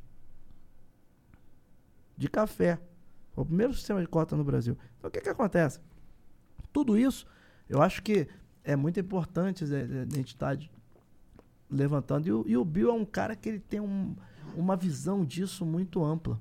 Por isso que é uma resenha boa pra caramba. Se vocês tiverem a É, vou, possibilidade vou de correr atrás e fazer acontecer com o essa Bill, porra. que o Bill é um cara, pô, Pô, com certeza. gente da melhor qualidade vai se amarrar também. Vai Maneiro. gostar. Maneiro. Dudu, vamos dar uma pausa aqui pra gente ler os beats dos caras aqui. Pô, demorou, vou até no mensagens, quero- banheiro, É, eu também quero dar uma mijada. Pô, É. podia, podiam ter ido. é, eu sei, mas aqui deu a vontade. Ele abandonou. abandonou Ah, a eu não seguro, não. Eu vou lá, minha bexiga é solta. Então, ó, vou contar até três, vai ficar mudo e a gente já volta. Um, dois, três. Estamos de volta, vamos ler os beats junto com o Dudu Nobre, grande. Deixa eu pegar aqui, vamos lá. E aí, meu compadre? Manda ver aí. Vou manda, mandar Que- que- que- Mandar um abraço aí com a minha assessora. Manda. Manda um abraço aí, vai. Mandar um abraço aí pra Bel aí, show de bola. Valeu, Abel. Ai, e, pô, tem que mandar um abraço aqui pro meu sobrinho, o Yannick, rapaz. Yannick é um dos grandes nomes aí da nova geração do rap aqui. Salve, Yannick. maneiro. Muito aí. bacana, ele fez um, um trabalho lá. Na verdade é o Joclin. Joclin. É, quando eu chego lá no aeroporto, Joclin o é moleque legal. vem, o moleque vem. E detalhe, já me dá uma trava aqui, né? Que os amigos dele falaram aqui, pô, teu tio tá falando de rap e não falou de tu. Ia lá. Aí mandou aqui pra mim, tá vacilando aí, hein? Oi, Yannick, vem lá, hein? Yannick fez um, um trabalho muito bacana, Coreto, né? Tá ele, Orochi, tem uma galera lá, né? Massa. E aí, pô, eles fizeram um clipe lá na Praça da Bandeira, mano. Pô, clipe maneirão. Maneira, letra. Na Praça da Bandeira ou na Rua Ceará, não, cara? na Praça da Bandeira, não foi na Rua Ceará, não. pô. Aí tu vai deixar meu, meu sobrinho mal, Rua Ceará, mano. Rua Ceará é do nosso tempo. Rua Ceará é do nosso tempo. Rapaz, tu sabe que eu tocava com o Almig Neto, né? Ah, Eu toquei com, comecei a tocar com o Almig Neto quando eu tinha 13 anos de idade. E o ponto de encontro da banda Almig Neto era na Vila Mimosa antiga, que onde que era? que era onde é o- aquele centro sul-americano, Sul-América. Tô ligado. Então, ali era a quadra da Start Sá, né? E ali do lado era a Vila Mimosa. E aí, Ali cara... é Estácio, né? Agora é, Cidade é, Nova. Agora é cidade. ah, Já era cidade nova ali, Já, mais ou menos, né? é. Que tinha, tem um prédio ali da prefeitura que é o. Piranhão, Aham. né? E ali era, era a Vila Mimosa. Aí, o ponto de encontro. Não tem mulher, não, né, meu pai? O ponto de encontro da, da banda, a gente chegava ali, aí o Almir ficava lá no final, que tinha uma sardinha frita ali.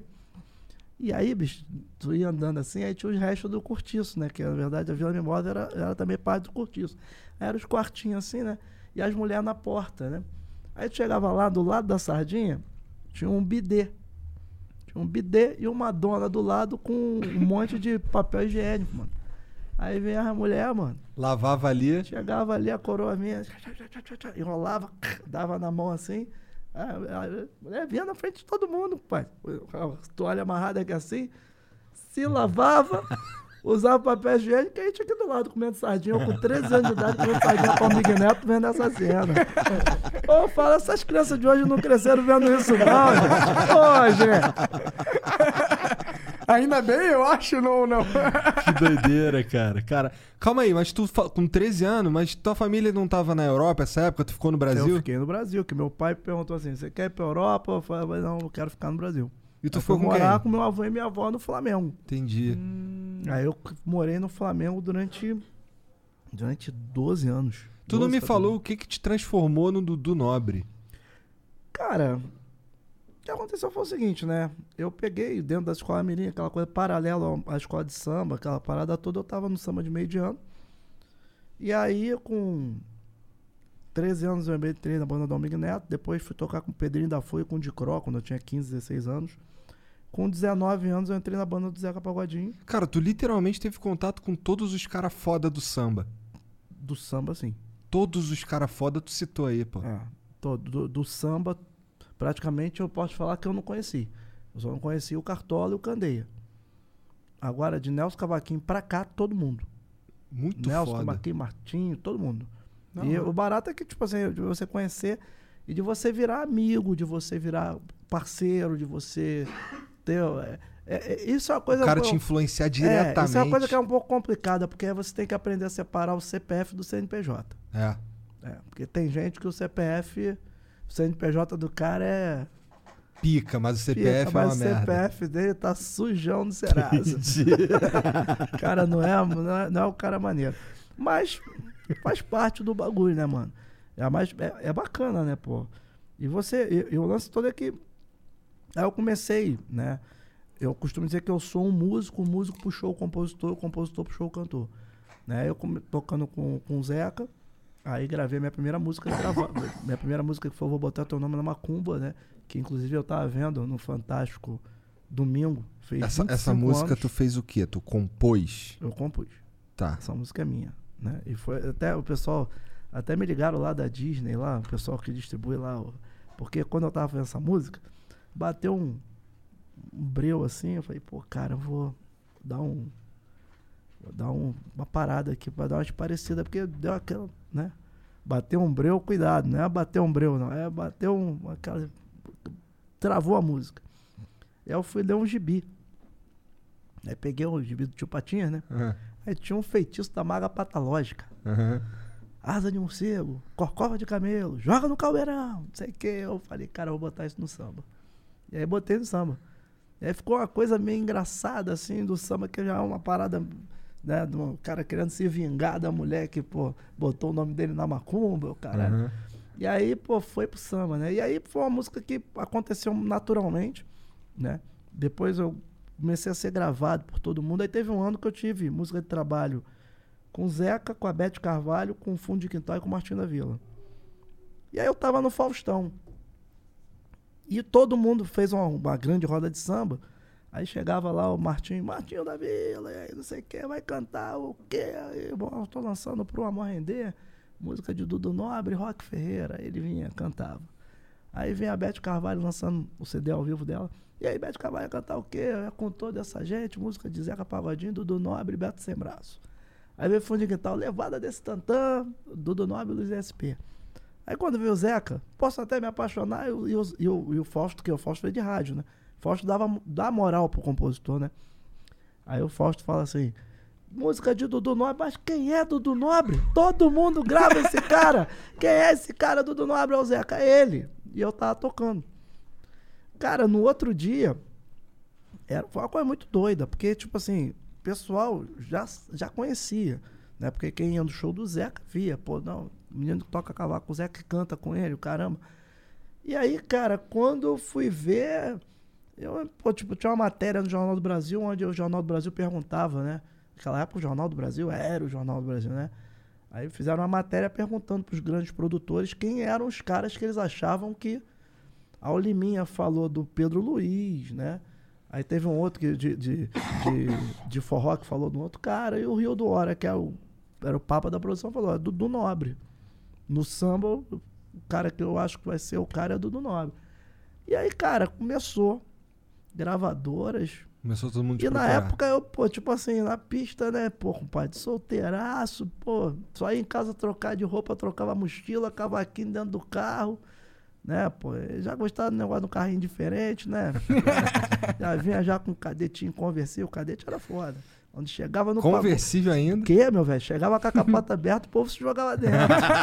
Porra, carrinho conversível eu sempre gostei. Aí, né, compadre, pô, naquela, quando eu olhei, tinha sete. Eu já tinha celular na época. Já tinha um. Já tava bancando um celularzinho, pô, bonitão. Tem um né?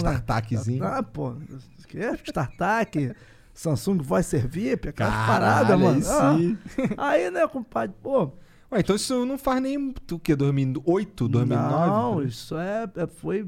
Eu, eu lancei meu primeiro CD em 99, pô. Cara, Samsung Voicer já tinha Ah, não, época? foi 2000. Samsung Voice foi 2000, 2000? 2001. É, É. tá. Eu já, na- na- nessa época ainda era o PT 550, aquelas coisas, né? Tá. Aí depois veio aquele da rebolinha lá, o- é, acho que era Ultralight, não era? Não sei. Não, tinha PT 550, 650, 850, e Caralho. tinha aquele Nokia, aquele Nokia também. Meu primeiro foi um Nokia, É? né? que tinha um antenão assim, aquele antenão. pesadão. Porra, bicho. Tava lá no, no, no fim de Búzios, cara, lá na, na praia de Tucuns. Tocou, cara. Eu falei, puta que vai esse bagulho é foda. Funciona mesmo essa porra, caralho. Aí onde eu- tocava e tu pagava. Quando tu recebia a ligação, tu pagava. Ah, era Ah, é? Tinha. Tinha uma parada, tu recebia a ligação, tu pagava. Caralho. Aí, né, compadre, pô, sete gravadoras, quatro empresários, três produtores, todo mundo querendo fazer um trabalho comigo. Aí eu peguei, selecionei e falei, pô, vamos fazer. Aí eu fiz o meu primeiro CD. Primeiro o cara falou assim pra mim, o Jorge Davidson, falou assim, ó, nós vamos gravar você daqui a nove meses. Aí quando eu cheguei pra assinar o contrato, o cara chegou, o empresário falou assim pra mim, pô, o que, que você quer? Eu falei, pô, cara, eu quero comprar um Eclipse, cara. Quanto é que é o Eclipse? O Eclipse é 30 mil. Eu falei, pô.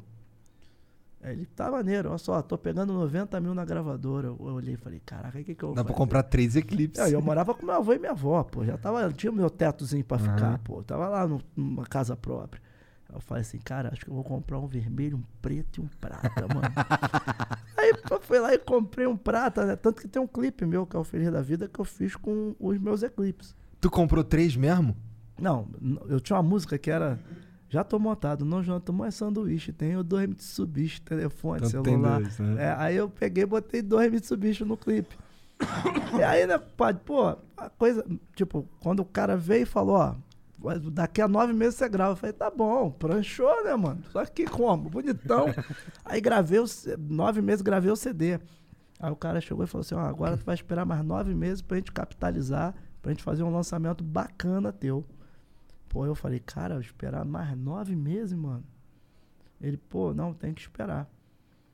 Ele falou, se você quiser, a gente lança agora, mas não vai ter uma condição maneira. Eu falei, tá bom, esperei mais nove meses pra lançar. E quando lançou, mano, já veio o arrasto, né? É.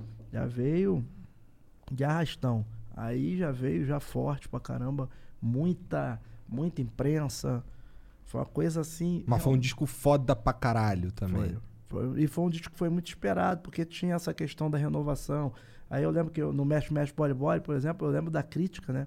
Que naquela época os críticos de música estavam nos jornais, né?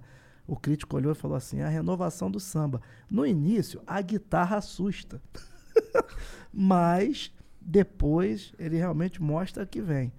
E aí a gente foi fazendo esse, esse trabalho que, pô, graças a Deus, começou a ter um reconhecimento posso te falar, mundial. Hoje, graças a Deus, eu chego, chego em Portugal, chego em Cabo Verde, chego em Angola, chego na Suíça, chego na França, todos os lugares as pessoas conhecem. Isso para mim assim é motivo de muito orgulho, porque é um trabalho que foi sempre muito verdadeiro, muito respeito ao samba, à música.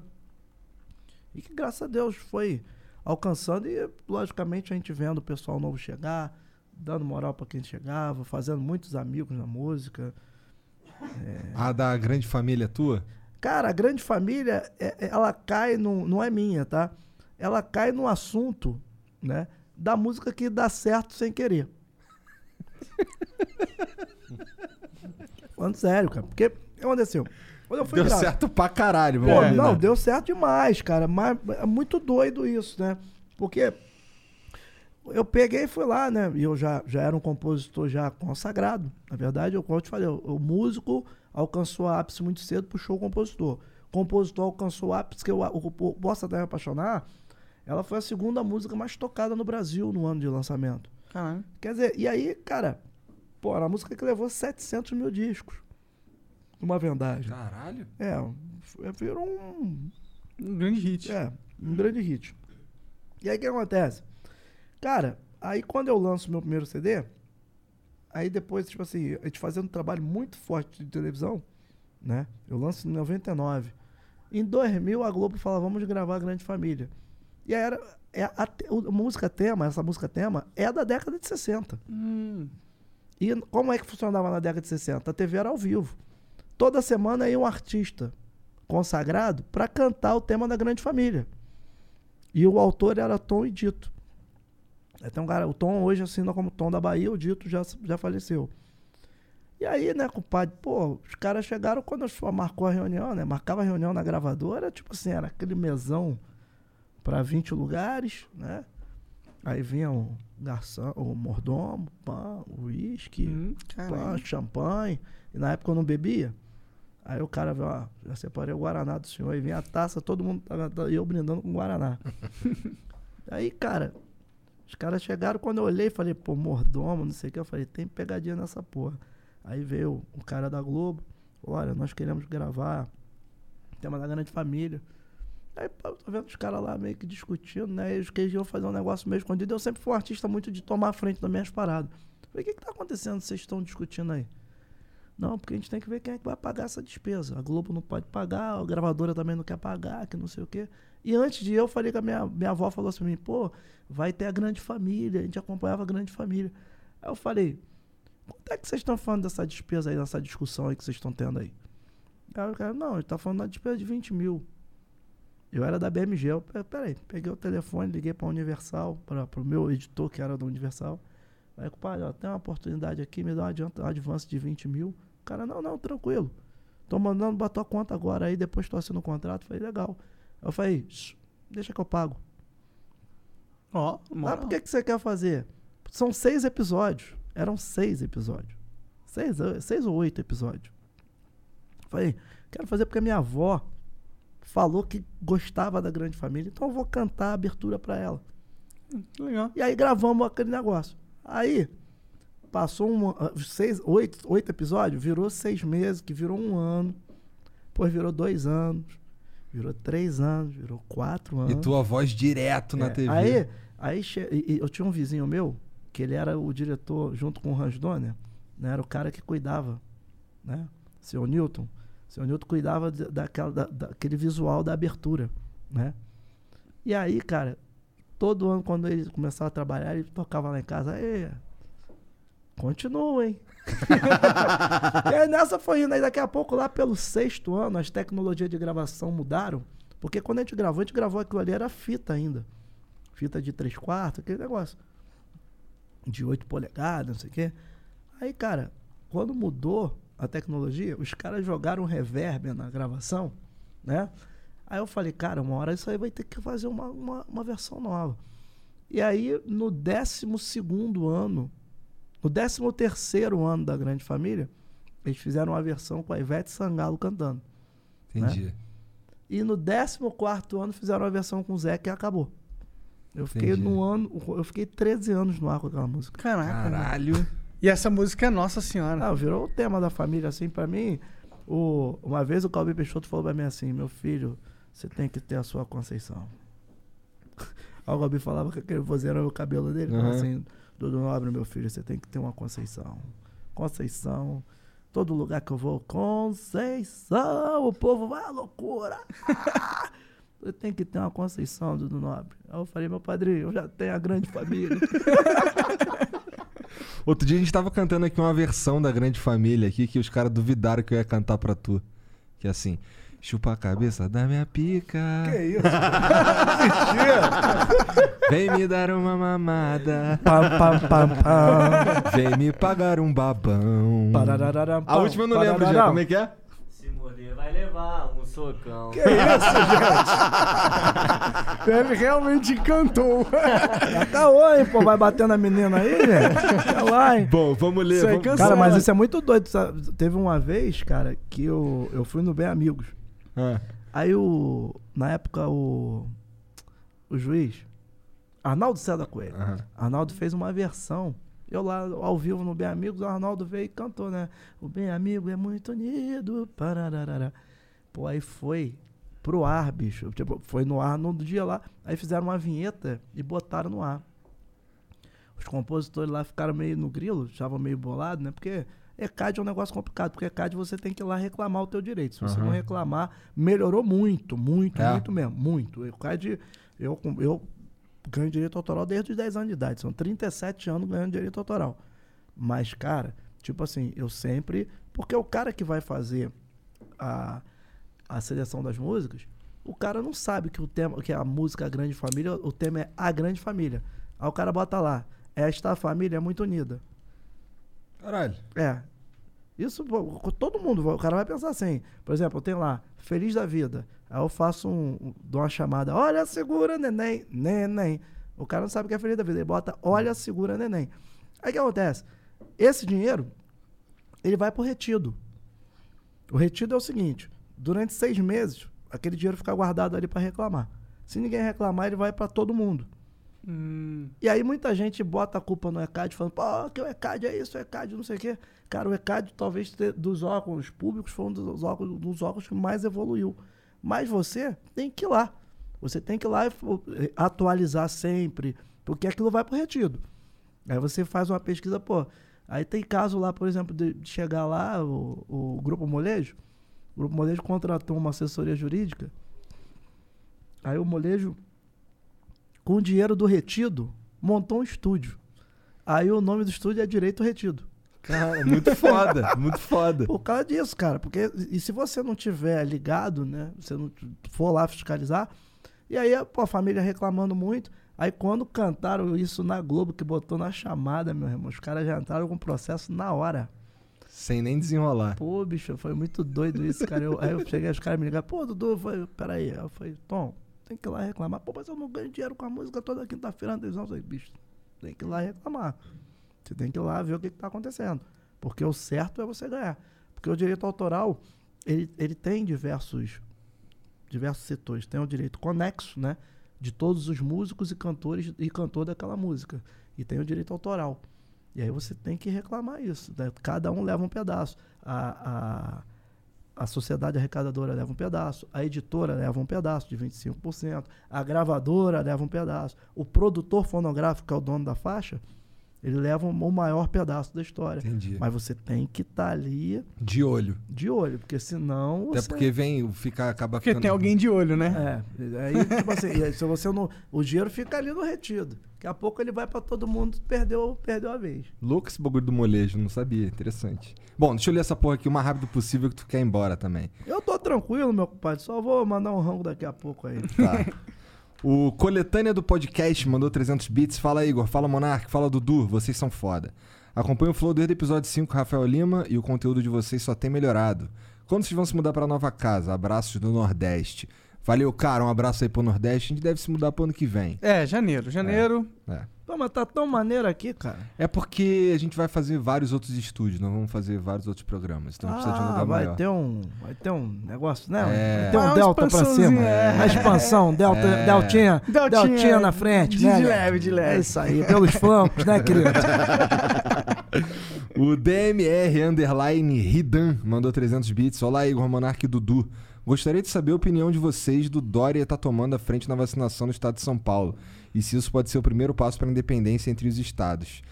Cara, eu vi uns memes só, tá ligado? Vi uns carioca falando assim, sempre soube que era bolacha. vi nada, minha mulher que me falou essa porra aí. Falando, contando do. Porque parece que aqui os caras vão vacinar mais cedo, porque o Dória tá tomando a frente, sei lá. É, mas a Anvisa não tá liberando É, também. Na Então, verdade, vocês tem uma tão- discussão, né? Tem uma discussão na questão da vacina da Coronavac, né? Uhum. E é, o governo não quer liberar, porque Que é parece da que China, não sei é o quê. da China Não e tem tem, uma história ali, que não né? tem resultado. Aí tá tendo essa discussão também. Tipo assim, eu acho, tá? Que de uma maneira geral, o Brasil tá perdendo um pouquinho o time dessa questão da vacina. Porque, por exemplo, hoje as, as vacinas que estão mais na frente, porque foi feita uma grande corrida. Aham. A verdade é essa. Foi feita uma grande corrida para Ver quem o tinha as vacinas laboratório primeiro. pegar e fa- fazer. o- é, acho que estão mais evoluídas, né? Na verdade, já tem toda a produção praticamente comprometida com outros países. Sim. Né? Porque o que, que acontece? Você tem um, um laboratório, eu tenho um, e você e tem outro. Aí o, o governo pega a, a possibilidade dessa vacina, dessa aqui, dessa aqui ser. Então vamos pegar, vamos reservar. Sim. Aí a capacidade de produção dos caras parece que já está toda comprometida. Eu acho que se o Brasil não, não alinhar muito esse negócio aí, vai ficar para trás nessa questão. Mas parece que o Butantan aqui em São Paulo tá em, em parceria mas com os tá em caras. parceria, mas está a questão da vacina destinada para fora. É mesmo? Caralho. Pelo que eu entendi no- Hum. na, na rede. Eu acho que essa questão que ele está falando dos estados, a independência dos estados, os estados já são independentes. Já tem, já mais ou menos o cara chega e fala, ó, vou fechar, vou liberar, vou fazer lockdown, não vou fazer lockdown. Vai Nessa chegar na questão, hora, o é. cara vai pegar e vacinar. Ah, o que, que é? Ah, vamos caçar aqui uma que seja, então o cara vai largar uma vacinação. Acho que vai cria uma ruptura, porque na verdade a gente já está no meio de uma corrida presiden- presidencial. É. Desde as eleições municipais, a gente já está no meio de uma corrida presidencial. né? Então, quer dizer, é, tem que ver, né, meu compadre? E também é aquela coisa, né, meu compadre? Nessa questão toda aí vai também ter a, vai ter a farra da vacina, meu compadre. Pode dar Pois ruim é. para muita gente. Pois é, pois é. Ah, então esse, esse, esse- essa faceta do Brasil é entediante, cara. É, porra, a gente tá no meio do mandato do cara e a gente já vê todo um movimento pra se manter no poder, blá blá blá. Foda-se. É, muito complicado, muito complicado. O Greeny Beanies mandou 300 bits. Qual é, Igor e Monark? Muito fã do podcast. Essa pergunta é pro Igor. Quero saber se ele tem planos em voltar ao canal do Clube da Luta ou isso é coisa do passado. Cara, ó, eu, eu passo muitas horas do meu dia arrumando as paradas lá ou, ou imaginando como é que vai ser é, uma possível volta, mas por enquanto eu prefiro descansar, pra ser sincero, dormir, ficar jogando Warcraft, essas porra. Vem cá, mata uma curiosidade minha. Quanto, quanto tempo de internet vocês? É, o Monark tem muito tempo. É, 10 anos, 7 anos. é, eu tenho por, por aí. Pô, show de bola. E quantos? Mas de quantos- podcast tem só dois. É. Dois. Mas, é, tipo assim, vocês trabalham mais voltado YouTube, rede social? O que, que vocês fazem? Cara, eu Mais. comecei focado, fazendo muito, só YouTube praticamente, que era o que, me, Uhum. que, era o que tava, me pagava, tá ligado? É, mas não no meu canal. Eu, eu, eu tinha, eu tinha vários, eu tinha três canais. Você não tinha um centralizado. Eu tinha um, eu tinha um grande, eu tenho um canal grande, faz um tempo que eu não posto nada lá. Um canal grande. É, não é tão pontos? grande, vai. Agora não é mais grande, 900, e 950 mil, eu não sei. Uhum, Eu não vejo faz um tempo. uhum. E, e eu tinha um só pra jogo de luta e um só pra um joguinho de carta da, da Blizzard lá, que é negócio de Hearthstone o nome do Uhum. jogo. E eu fazia conteúdo pro, pra outras, pa- outros canais também. Uhum. Tinha um canal que eu fazia. Ah, trabalhar na internet já tá em tudo, né? É. Tem que É, não, tudo. você tem que ter uma, uma parada. Porque o que acontece é o seguinte, né? A gente vê muito, por exemplo, né? Eu, eu tinha um, tenho um amigo meu, né? O Gustavo Henrique, que é, ele tem um canal voltado pro Flamengo. Aham. Ele era um cara que ele trabalhava na, na Rádio Globo, né? E aí teve uma situação que perdeu o trabalho, que tava de saco cheio, alguma coisa assim. E ele tava conversando comigo, falei, cara, vai pro YouTube. Agora, vai pro YouTube, cara, que no YouTube você vai conseguir, né? Pegar e expandir. O YouTube vai crescer. E aí, né, cara, pô, n- nessa, nesse meio tempo aí, pô, o cara hoje já tá com mais de 300 mil seguidores. Hoje ele vive do YouTube. Ele vive do YouTube, né? Porra, E maneiro ele fora, conseguir. é, é, é, é, vive. E aí, por exemplo, eu tenho o meu amigo Rica Perrone também, que é um o cara Rick é que, foda, eu gosto do Rick. tem um, um, um público também muito grande no YouTube. E por mais que ele fale de esporte, mas ele já caiu para um outro lado, né? Ele já pega, fala da política É. também, já fala do dia a dia. Eu conheci o. Rica lendo coluna esportiva dele, em algum lugar, não lembro nem aonde. É um cara que migrou do jornalismo esportivo pro, pro YouTube. Aham. né? E agora a gente já tem uma geração que está crescendo no YouTube, né? E uma das coisas que eu observo muito no YouTube que está que tá crescendo muito, porque eu tenho meu curso online, né? Os cursos online praticamente começaram a migrar para o YouTube, né? Porque no início, né, o YouTube era uma coisa que tinha, não tinha tanta regra, principalmente na questão financeira. A gente não só você tinha lá, ah, tem um milhão de views, mas e aí, ca- cadê prancha? Cadê Virbuild? Entendeu? Não tinha. Farpela, cadê? Papelinha não tinha. E aí o que acontece? Aí a coisa, o YouTube começou a dar uma. Tanto que o que aconteceu no- nas lives aqui no Brasil é uma coisa que é totalmente contra a diretriz do YouTube. E o YouTube meio que fez um. Olhou assim meio de lado, grossa. né, uma vista grossa e deixou rolar. Aí, pô, o menino foi lá, pá, tomou-lhe um. Deu uma calibrada, os caras, timba, É. acortaram ali, entendeu? Aí já, tipo assim, ficou. Não é mais uma Aí terra. agora toma no, no- na caneca, escondido. É, mas já é tipo assim, não, não ficou uma terra sem lei, como era antigamente. Antigamente era uma terra sem lei. A única coisa que você sabia é que você não podia colocar e expor uma marca. Hoje não, hoje você vai ver um clipe, aí, pô, já tô vendo clipe lá que chega, pô, a mulher vai, pega, bota uma caixa de som com a marca que tá patrocinando.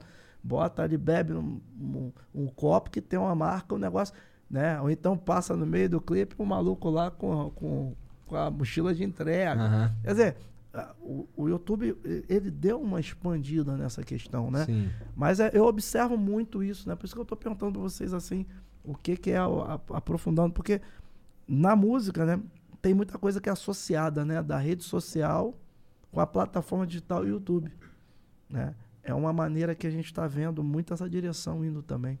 Ah, a gente trabalha com tudo. A gente tem até vídeo no TikTok. É, É. ainda tem o TikTok também. É, Agora vixe, que é uma agora- coisa que é muito. Eu, eu, por exemplo, eu eu tava conversando, fazendo uma reunião da questão da minha filha, né? Para o lançamento da minha filha. Cara, e o TikTok é uma coisa de doido, né, cara? É. A juventude tá muito lá. E aí. Tu, tu pô, falou que tua filha tá pra lançar um trabalho, né? Uhum. É isso? Tá pra lançar? Tá, tá pra lançar. Na verdade, agora a gente tá finalizando a parte musical já pra gravar o clipe. Entendi. Não, tem alguma, alguma coisa que você pode. Já tem alguma música pra por galera? aí? Não, o cara que vai dirigir o clipe é o Chico Abreia, né? O Chico Abreia é um cara que foi responsável pelos grandes clipes do Charlie Brown, né? E aí, pô, tipo, Que maneiro. é, a gente tá aí, vamos fazer um trabalho com ela, realmente um trabalho bem bacana. Na verdade, a família, né, tem um... Conhecimento não falta, né? É, não, e eu- meu sobrinho também já tem uma parada no rap também muito forte, que eu, eu tenho vontade também de começar O a fazer Joclinho. um, É, o Joclin, Joclin TTK. Joclin. Joclin TTK. Joclin TTK. É, aí ele já tem uma parada no rap muito forte também, eu tenho uma vontade de fazer um trabalho com ele. E como é que é a tua, a tua relação com o rap? Tu pretende... Eu vi que tu Eu fez... o- gosto tu- pra caramba, eu só tô, tô sempre junto com todo mundo. Foi, foi no disco de quem que tu participou, cara? De uns caras desses do rap, não Ah, foi? já teve, já cantei com Rap Hood, já cantei com 509E, já cantei com o Bill, cantei com uma galera. É? Teve, teve uma rapaziada que gravou, regravou um- uma música minha, né, no- na levada de rap também. É que a gente vai ficando velho, a gente vai esquecendo os nomes de todo mundo, né? Mas, cara, pô, tipo, é, é, a gente tem uma, uma parada, né? Até porque a CUFA também é, é, é muito Sim. dentro do rap, né? Eu apresentava muito o prêmio da CUFA também, que tinha o, o prêmio da CUFA lá pro, pro pessoal do rap também. Pô, e tem uma relação super bacana, rapaziada. Todo mundo parceiro, racionais. Ah, tu, mundo. tu participou de uma música do bonde da Estronda Ah, o também. Stronda, isso moleque chamou, lá. Isso chamou minha atenção. Pô, É. cara, eu te falar, aquilo ali foi a maior condição, mano. Porque os moleques chegaram, né? Aí teve, teve uma parada que, pô, os caras, os velha guarda vieram me sacanear. Porra, tá com o bonde da Estrona. Aí, pô, meu irmão, eu fui lá curtir a onda dos moleques, cara. Eu acho bacana isso, cara, porque... aí O Catra participou também. né? É o Catra, É. Catra era muito gente boa, meu. O Catra era fogo. Rapaz, eu cresci muito, né? no Império Serrano com colibri, bicho. Colibri, cara. Quer? Tô ligado. Colibri. bolete? Aham, Tô ligado. Tá do osso! Cara, aquilo tudo era samba, sabia? É mesmo? Era samba que ele transformou em funk, cara. Caralho, não sabia, não É, fazia e ideia. O Colibri, cara, ele foi cantor no Império Serrano. É, e ele- ele andava- periquita, treme, treme, atabaca. Criasa, periquita, treme. Eu lembro dessa porra. Pô, quer? É bolete! Pô, era muito bolete era engraçado, cara. Pô, colibri. E aí, cara, pô, sempre teve essa parada, o pessoal do funk também, né? Funk da antiga lá no Rio, pô, sempre teve um- uma parada muito bacana, né? Marcinho, toda a rapaziada, né? Meu compadre Bochecha, pô, Claudinho também, pô, era, era muito fechamento, muito... Tu troca ideia com bochecha? Olha, cara, já trocamos muito mais, né? É. Porque depois de um tempo, aí aquela essa correria pra lá e pra cá, filho, coisa e tal. Mas a minha filha hoje faz teatro junto com. faz teatro e televisão junto com as filhas dele. Ah, com o filho, o filho, o filho dele canta muito, É. né? A menina é uma grande atriz, né? E a gente vai conhecendo, coisa e tal. aí vai, quando se reencontra, a gente bate altos papos, assim. É um irmão de. Bochecha é um cara muito, muito iluminado. Cara, tu tá fudido, Dudu, porque eu vou pegar teu contato aí e vou ficar enchendo teu saco pra tu me, me ajudar com esses caras aí. Sou melhor, meu velho. Sou melhor.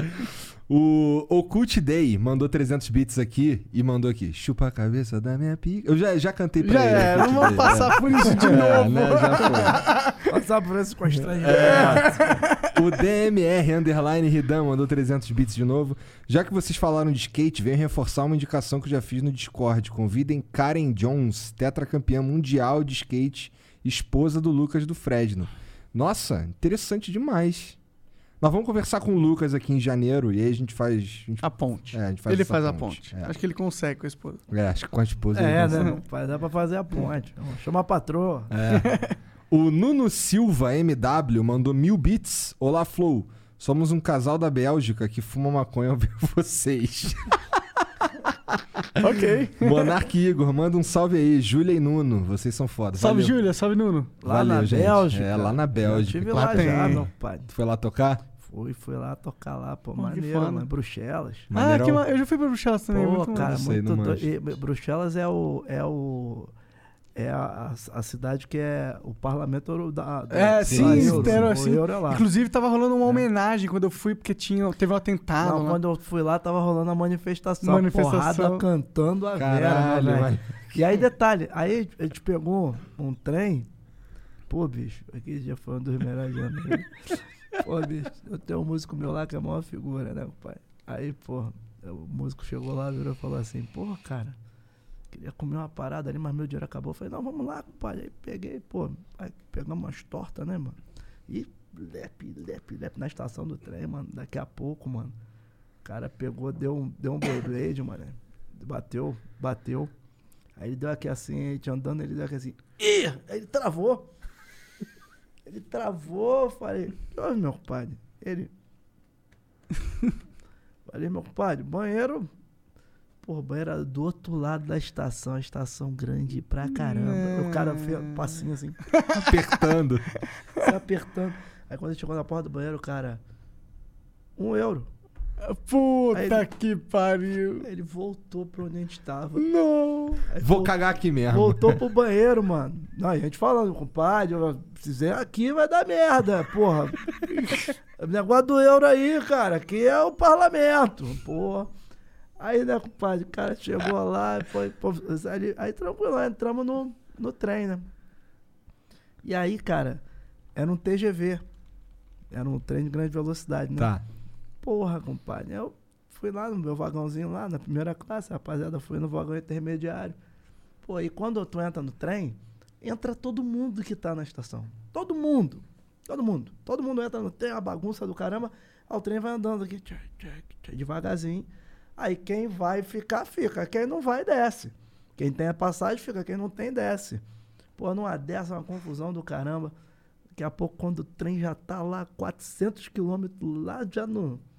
Pô, veio o meu músico, mano. Falou, um músico meu falou assim, cara, roubaram a minha bolsa.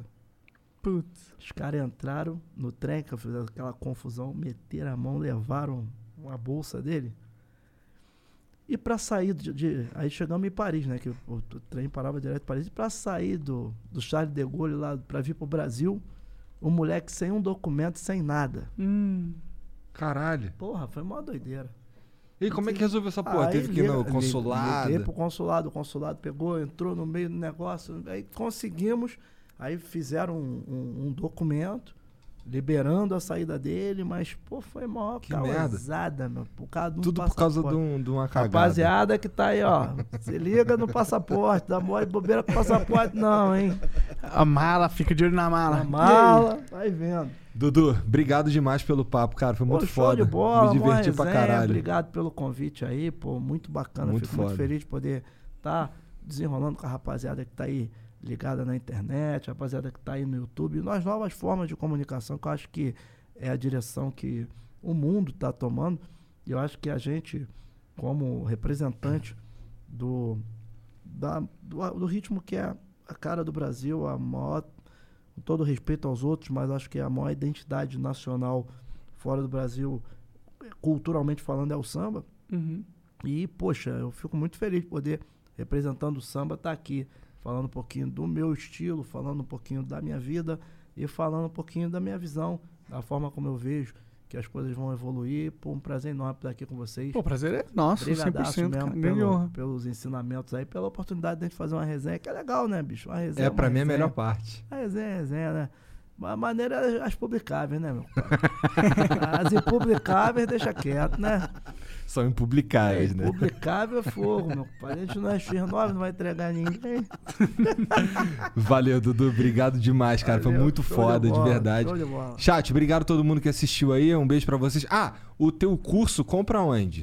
Pô, então, www.cavaquinho.nobre.com.br Nosso curso online de cavaquinho. Estamos lá já batendo já 7 mil alunos já no curso lá. Cavaquinho E é um curso que é o seguinte: o cara que já toca, ele vai poder agregar conhecimento. O cara que não toca, ele vai conseguir tocar. Um curso que eu procurei fazer para o iniciante, também para o cara que já. Se o cara sabe dó, ré, mi, fá, sol, lá, si, já tá tranquilo. Já vai começar a ter a, a, a noção da coisa toda. Né? E, pô, com certeza espero que todos gostem aí, pô, é um curso muito bacana.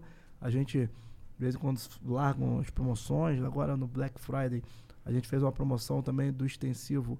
Um dos meus alunos criou um curso de leitura musical. E aí eu peguei, botei no, no, no curso No pacote. no, no pacote do Black Friday. E agora a gente está criando também uma escola de música, né, para dar aula de, de outros instrumentos, né, aí com outros professores, não comigo, mas uma escola de música que é um projeto meu, né, justamente porque eu acho que é importante. A gente está na internet, já tem muita coisa na internet, mas o conteúdo de muita coisa na internet, infelizmente, é muita coisa que é um conteúdo não é bacana, não é um conteúdo verídico de quem está aqui na pista. Uma coisa é o cara que nunca foi pra pista, o cara que querer ensinar a parada. Outra coisa é o cara que já tá na pista. Há mó tempão. É, chegar e falar, meu irmão, parada é essa aqui, parada é por aqui, parada é por acolá. A gente pega já dá uma direção pra rapaziada e graças a Deus, assim, o curso é um grande sucesso e convido a todos aí pra estarem lá também. E vamos com tudo, que o bonde não para. Valeu, Isso cara. aí. Obrigado Valeu, demais pelo papo. Valeu, chat. Um abraço. Até amanhã. Tchau, tchau.